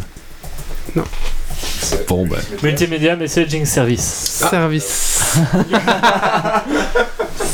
Vous avez entendu hein, dans la dans la chatroom. Hein. Euh, Multimédia mais oh, tu prends- tu prends les points. Non, parce que j'ai plus de batterie, du Ah, coup j'ai plus. de Stacy, tu prends les points Ah, c'était Tu prends un petit bloc-notes et c'est parti. Tu fais le scribe. Merci. Et c'est un, une Et un point pour, euh, scribe. Guillaume, Sans honneur. sans honneur. Ça, ça s'appelle le Dragon Mode, il n'y a pas d'honneur. Ah, il y a tout ce qui grille. Serait très. Tail qui nous dit bonjour, je vous écoute en code. Bah, bienvenue à toi. Yeah, un Salut à toi. Bon courage, mec. Sur quoi tu codes? Alors, euh, Guillaume, Euh, jeux vidéo. jeux vidéo. Mario. Alors, Attends. oh, c'est facile ça. Link. Allez, c'est parti. Quel jeu de plateau retrace les événements du débarquement de 1944 Mémoire 44. Stratego. Mémoire 44. Mais euh, Je l'ai presque fini. Un point pour David. Medal of Honor. c'est pas un jeu de plateau. deux heures en retard. C'est quand j'ai vu la question, je me suis dit que. Ah, il peaufine ses domotique. Bah, tu viens de rater justement un sujet euh, intéressant sur euh, les micro euh, contrôleurs. Je vais dire processeur encore, contrôleur. Stacy, Euh, jeux vidéo. jeux vidéo. Alors. Jeux vidéo. Néo, euh, qu'est-ce qui se passe là? Ouais, ouais, il y a trop de bière. fatigué, il fait y a, trop chaud. il y a hein. trop de bière et il fait trop chaud. Alors. Dans Resident Evil, quelle compagnie transforme les habitants de Rocco Umbrella, Umbrella. Umbrella Corp. Ah oui, oui, oui. Umbrella Corp. Umbrella Corporation. Umbrella Corporation. Putain. Ah bah, tu viens de piquer le service. Et de toute façon, j'avais crié en premier. En fait, il faut que j'arrête de boire pour marquer des points. Un point pour euh, Yves. Yves. Ou Doc Canard, c'est ça. Doc Canard. Ou Basing Lag, c'est le même. euh, David. Ah bon Moi je, Ah bah. je fais pas, moi je peux pas. Ah, t'es pas fait, pardon. Ah non Il a trop Ah, moi, je, moi je peux pas choisir. Euh, cinéma s'il te plaît. Cinéma, je crois que t'avais dit, je crois que c'était toi avant. Non, non, c'est Blade. Runner. Alors, dans Ulysse, dans la série, Ah oui. Ulysse 31, Ah bah, Non, non, le petit robot. comment s'appelle l'ordinateur de Oh bord merde. Et Eva. Ça, je savais, ça, je savais. Ah, je sais pas, merde. eh ben je sais pas. Toujours euh, déprimé, le robot déprimé. Mais non, mais. Ah merde, mais oui, mais. Shirka Shirka, ouais. C'est bien Google. Ah, mais. euh, Ça, C'est scandaleux de pas vous Google souvenir. est ton ami.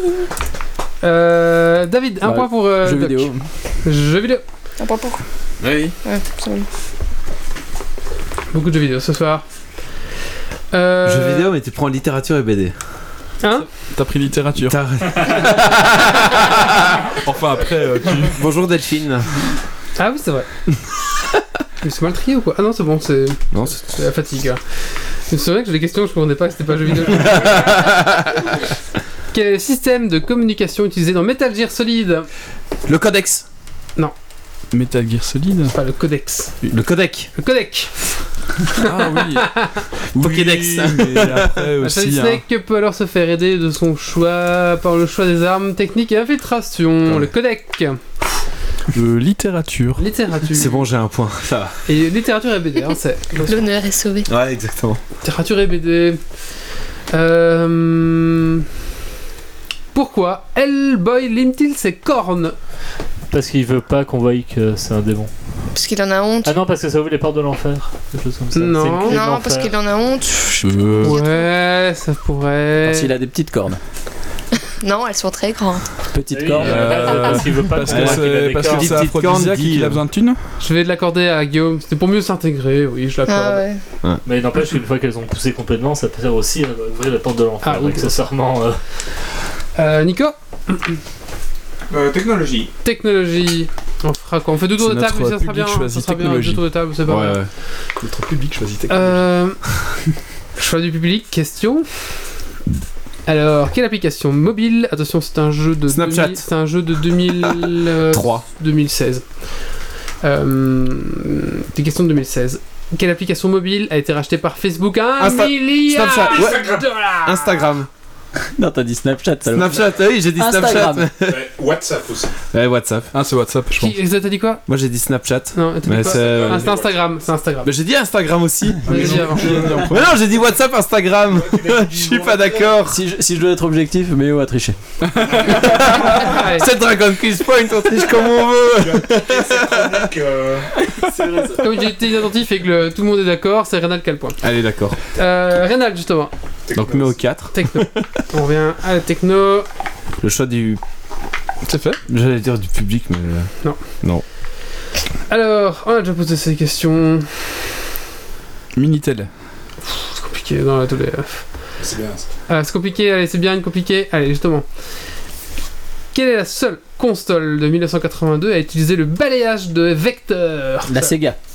Ah, mais laquelle Ce serait la, la Sega Master System, mais je pense pas que ça va être. La Mega Drive. Quelle est la seule Ah, console non, de 1982 C'est facile, hein, C'est la- le balayage de. L'Atari La, 2600. Jag- la Jaguar. Non, non. En 82 Euh, Amstrad, Édité y a pas un par Cube. La VTech. Édi- Mais non, 82. Non, c'est pas ça. 82, c'est pas le bon mot. c'est. Édité par MB. Oh merde, c'est quoi comment elle s'appelle? Oh, je vais me faire. Comment t'as dit euh, t'as dit, euh, Docteur Maboul. Vec... Non, Vectrek. Docteur Maboul. Vectrex MB 1900. Vectrex. C'est c'est pas une console, ça, c'est les Si. petits trucs qu'on achetait. Non, non, euh, c'était une c'est- console c'est sur tu console. mettais des, Ouais. sur lequel tu mettais une feuille plastique pour changer le jeu en fait, faire ton hub et tout ça. Ouais. Ah ouais. Eh Et, ben, ça, et ça envoyait juste, euh, tu sais comme les oscillogrammes, bah, ça utilisait ce système-là en fait Oscilloscope. pour. Et euh, en fonction de la feuille, ça te faisait un jeu différent, c'est ça? Bah oui, parce que c'était le hub, c'était la route, Mmh. Alors, c'était pour- la voiture qui s'affichait et ça envoyait du, un peu comme les oscillogrammes qu'on avait dans le truc. Et c'était mon premier jeu vidéo que j'ai joué à l'école maternelle. Et Pour, pour rappel, la chatroom peut participer. Hein. J'ai d'abord tenté VTech sans euh, Google en me disant ça doit être V quelque chose, il y a des vecteurs. C'est euh, C'est pas mal. Et C'est vraiment le premier jeu Mais vidéo Pour information, VTech c'est une marque de jeu pour bébé. c'est. C'est pas non plus euh, des pour améliorer les performances. Il n'y a, autour pas, y a pas question bébé, euh, désolé. Alors, au, au cas où, sur la chatroom, si vous Littérature, parlez, on a quelques problèmes de connexion. Donc, euh, désolé si on voit pas vos points ou ouais, vos bah, réponses. je sais pas trop, euh, ouais, pas pourquoi, je sais pas. Guillaume. BD. Littérature et BD. Tintin. Stéphanie. Si c'est la réponse. Bob et Bobette. Tom Tom et Nana. Euh, Et Joe. Ouais, c'est facile, c'est là. Ouh là là. Attention. Astérix Obélix. Que remplace la brindille dans la, La bouche cigarette. de Luke que c'est La cigarette, ouais. la cigarette. Une cigarette, tout à fait bonne réponse. En effet, c'était enlevé à la partir de l'adaptation au dessin animé. Euh, la vilaine cigarette a été remplacée. En effet, Et bête, donc Gaver qui marque euh, pas mal de points ce soir. Ouais, Euh, déjà mal. 5 déjà cinq points. Le tac au tac là. Stacy. Euh, jeux vidéo. C'est bien, ça. je- Jeux vidéo. Euh, combien y a-t-il d'autocollants sur un Rubik's Cube? 6. 9 x 9. Euh... Oh putain, 9 x 9 x 9. Je sais pas. Ah non, 54. Ouais, 54. C'est 6 x 9. Ah, six fois c'est neuf. six. C'est 6 faces, 9 T'en as pas. Moi, j'étais là. Il vient ok. trop tard. En fait, moi j'étais. Ok. Après, c'est le Rubik's Cube classique, il y en a des Ouais, plus grands, Ah des oui, plus il y en a petits, des- mais... ouais. Parce que moi j'en ai un 4. Hein. 6 x 9. Un point pour David. Ouais, je suis fatigué. Euh, c'est quoi encore les, catégories Alors, cinéma, littérature et BD, jeux vidéo et technologie. euh, jeu, euh, cinéma. Cinéma. Oui, j'allais dire cinéma, on l'a pas fait depuis longtemps. Cinéma. Cinéma. Euh... Cinéma. Cinéma, mais ta littérature et BD en main. Ça, si Grumpy est là, il répondrait. mais ta littérature et BD en main. Eh ben, t'as demandé quoi? Cinéma. c'est bien les réponses en. en deux. Je couille. Ah bah tiens, tant qu'on est dans les noms d'ordinateurs, comment s'appelle l'ordinateur dans 2001, l'Odyssée de l'espace? Alf. Af. Al. Al. Al. Al. Ça va, euh, j'ai eu Alf. Qui était un Et remplacement en de fait- IBM. Et en fait, l'ordinateur mange des chats. En fait, c'était pour cacher Et IBM. il fait que la moitié des opérations. Ah, ça je savais pas. Ouais. Tu peux rappeler les Alf, catégories ça fait, ça fait longtemps. Alf, Cinéma, ouais. Alf, ouais. littérature et BD, jeux vidéo, technologie et sciences. Non mais choisis littérature, il va quand même prendre ça. Ouais, ouais, littérature, C'est ça, en fait. non, je suis pas bon. Euh, cinéma. C'est C'est- quoi Bazar rouge? Technologie. T'as techno, hein. Dans Avatar, Bleu, ils sont bleus. Euh, les Naalou. Une flèche. Les- quel minerai convoite les humains Le Oh. Kryptonien. Non. Non, c'est Euh, le bazar qui est sous l'arbre là. Dunoptanium. Un point pour euh, Nicolas. Ah, depuis qu'il se réveille. J'ai entendu là-bas, là-bas. Ouais, j'ai dit avant. On trouve également cet élément fictif entendu dans, le film Fusion ou la série Star Trek. Ouais, à partir du moment où Nico dit que je l'ai dit avant, c'est que je dois l'avoir dit avant. Non, mais je l'ai entendu Nico en premier. Moi j'ai entendu, moi j'ai entendu Nico en Un point pour premier. Nico. Technologie. Et chez moi, elle s'appelle Dora. Je sais pas en quoi il fait référence la blague, euh, notre auditeur. Je sais pas, je comprends pas. J'ai pas compris. le- les auditeurs font des blagues, mais je comprends pas. Euh, David, t'as choisi euh, Yves. Oui, technologie. Technologie. Allez, encore euh, deux. C'est la, l'avant-dernière- la dernière, non, l'avant-dernière. L'avant. Non, non, non, République. Après il y a le public. Arduino. Attends, je, peux- je peux toujours jamais, c'est pas possible, il y en a 1000 et je peux toujours. Alors. Euh. C'est trop facile là, vous allez gueuler le truc. Allez, Je sais hein, pas, c'est- là. C'est facile, allez. En abréviation geek. Ouais. Que veut dire AFK Ah ouais, Franck Keyboard Out of keyboard. Away from keyboard. Là, je crois, je crois qu'il faut le faire à l'accent. Celui qui a le Away from Keyboard Je pense que je vais mettre le point à Méo parce que c'est lui pour moi qui a réagi. Je suis pas sûr, hein. Euh, je suis pas sûr. pas sûr du tout. Franchement, Si, franchement, euh, franchement. Ouais, on peut le refaire au ralenti, hein. Non, non, on va faire. From Méo, il a fait. Faudra Keyboard aller voir le replay. Hein. On va mettre un point à tout le monde. Bon, on va faire, on va faire une autre. faisons une autre, ouais, faisons Mais oui, faisons une une autre. Allez, on fait une autre. C'était trop facile. point pour tout le monde, c'est bien. Pour On est d'accord, c'est trop facile. Voilà, Euh, C'est le jeton de présence. allez, c'est ça, c'est le jeton de présent. ceci a pour surnom le trou du cul du web, c'est... Ouais. T'as été tellement vite que j'ai même pas compris ce que t'as dit. Ah ouais, là. Forchan. Ah, ok, ouais. Et la dernière question, public, chaud du public. J'aurais dit Ah bah, le euh, deep web, ouais, hein, ça va toujours, être trop du cul du on technosciences. Technosciences. C'est bien, vous avez pas répondu Geeks League. Al- Ah, il y a, il y a un point pour euh, Ah. Tsukigi Oui. euh, Tile. Un... On peut faire copier-coller Sauf, que Al, il y a un H à la fin. A-L-H. Non, c'est H-A-L. Mais... H-A-L, pardon. Je suis fatigué. Alors, euh, allez, dernière question. Euh... Alors, ouais, Franck Kivor, Une question de hein. merde. Je, sais pas une question, mais je sais pas pourquoi mettre ça. C'est. Non, je vous la poserai après. Mais, euh, allez. Oui. Allez, c'est parti. Qu'est-ce qu'un bit? Euh, un, un, un, 8 octets. Un 0 et 1. Ouais. C'est l'unité minimum. De... C'est une monnaie. Petite unité. C'est une euh, monnaie. C'est un d'information euh, numérique. C'est une monnaie Twitch. C'est les bits. C'est la plus petite unité, euh, la, la, plus petite unité logique. Ouais, non. Pas de, calculation, de... de c'est ça. ça. Si, si, c'est un état logique. C'est un état logique. Une unité binaire. Un ah, général, global. Je veux pas. Je veux le truc global. C'est un. Un 0 ou un 1 Non. C'est 0. C'est 1 ça porte qu'un nom. Euh, vraiment, C'est le nom. un- euh, C'est un bit. Qu'est-ce qu'un bit ça Putain, on est con. C'est une valeur C'est Ah un élément oui, binaire. Hein C'est un élément nombre binaire. C'est un nom. C'est pas un élément. Un chiffre. C'est un nombre en c'est Un base de. chiffre. Binaire. Un Un chiffre binaire. Un chiffre Mais binaire. j'ai dit que c'était. J'ai dit. Non, t'es pas d'accord, Renald Il y a élément binaire sur Wikipédia. hein. Seb, je l'ai dit tout à Allez, l'heure. 3. Tu l'as C'est entendu. Non, t'as dit juste binaire. Bah, j'ai dit que c'était un, élément binaire. Ah bah c'est pas la réponse. C'était pas exactement ça qu'il attendait. hein. C'est pour le Away from Keyboard que j'ai pas eu. c'est quoi, clavier ça Le bit binary digit est également consti- euh, était l'élément constitutif de l'information numérique. Voilà. Alors oui. l'autre question c'était la solidité. Donc le point, c'est pour moi, hein. pour. Ah, non.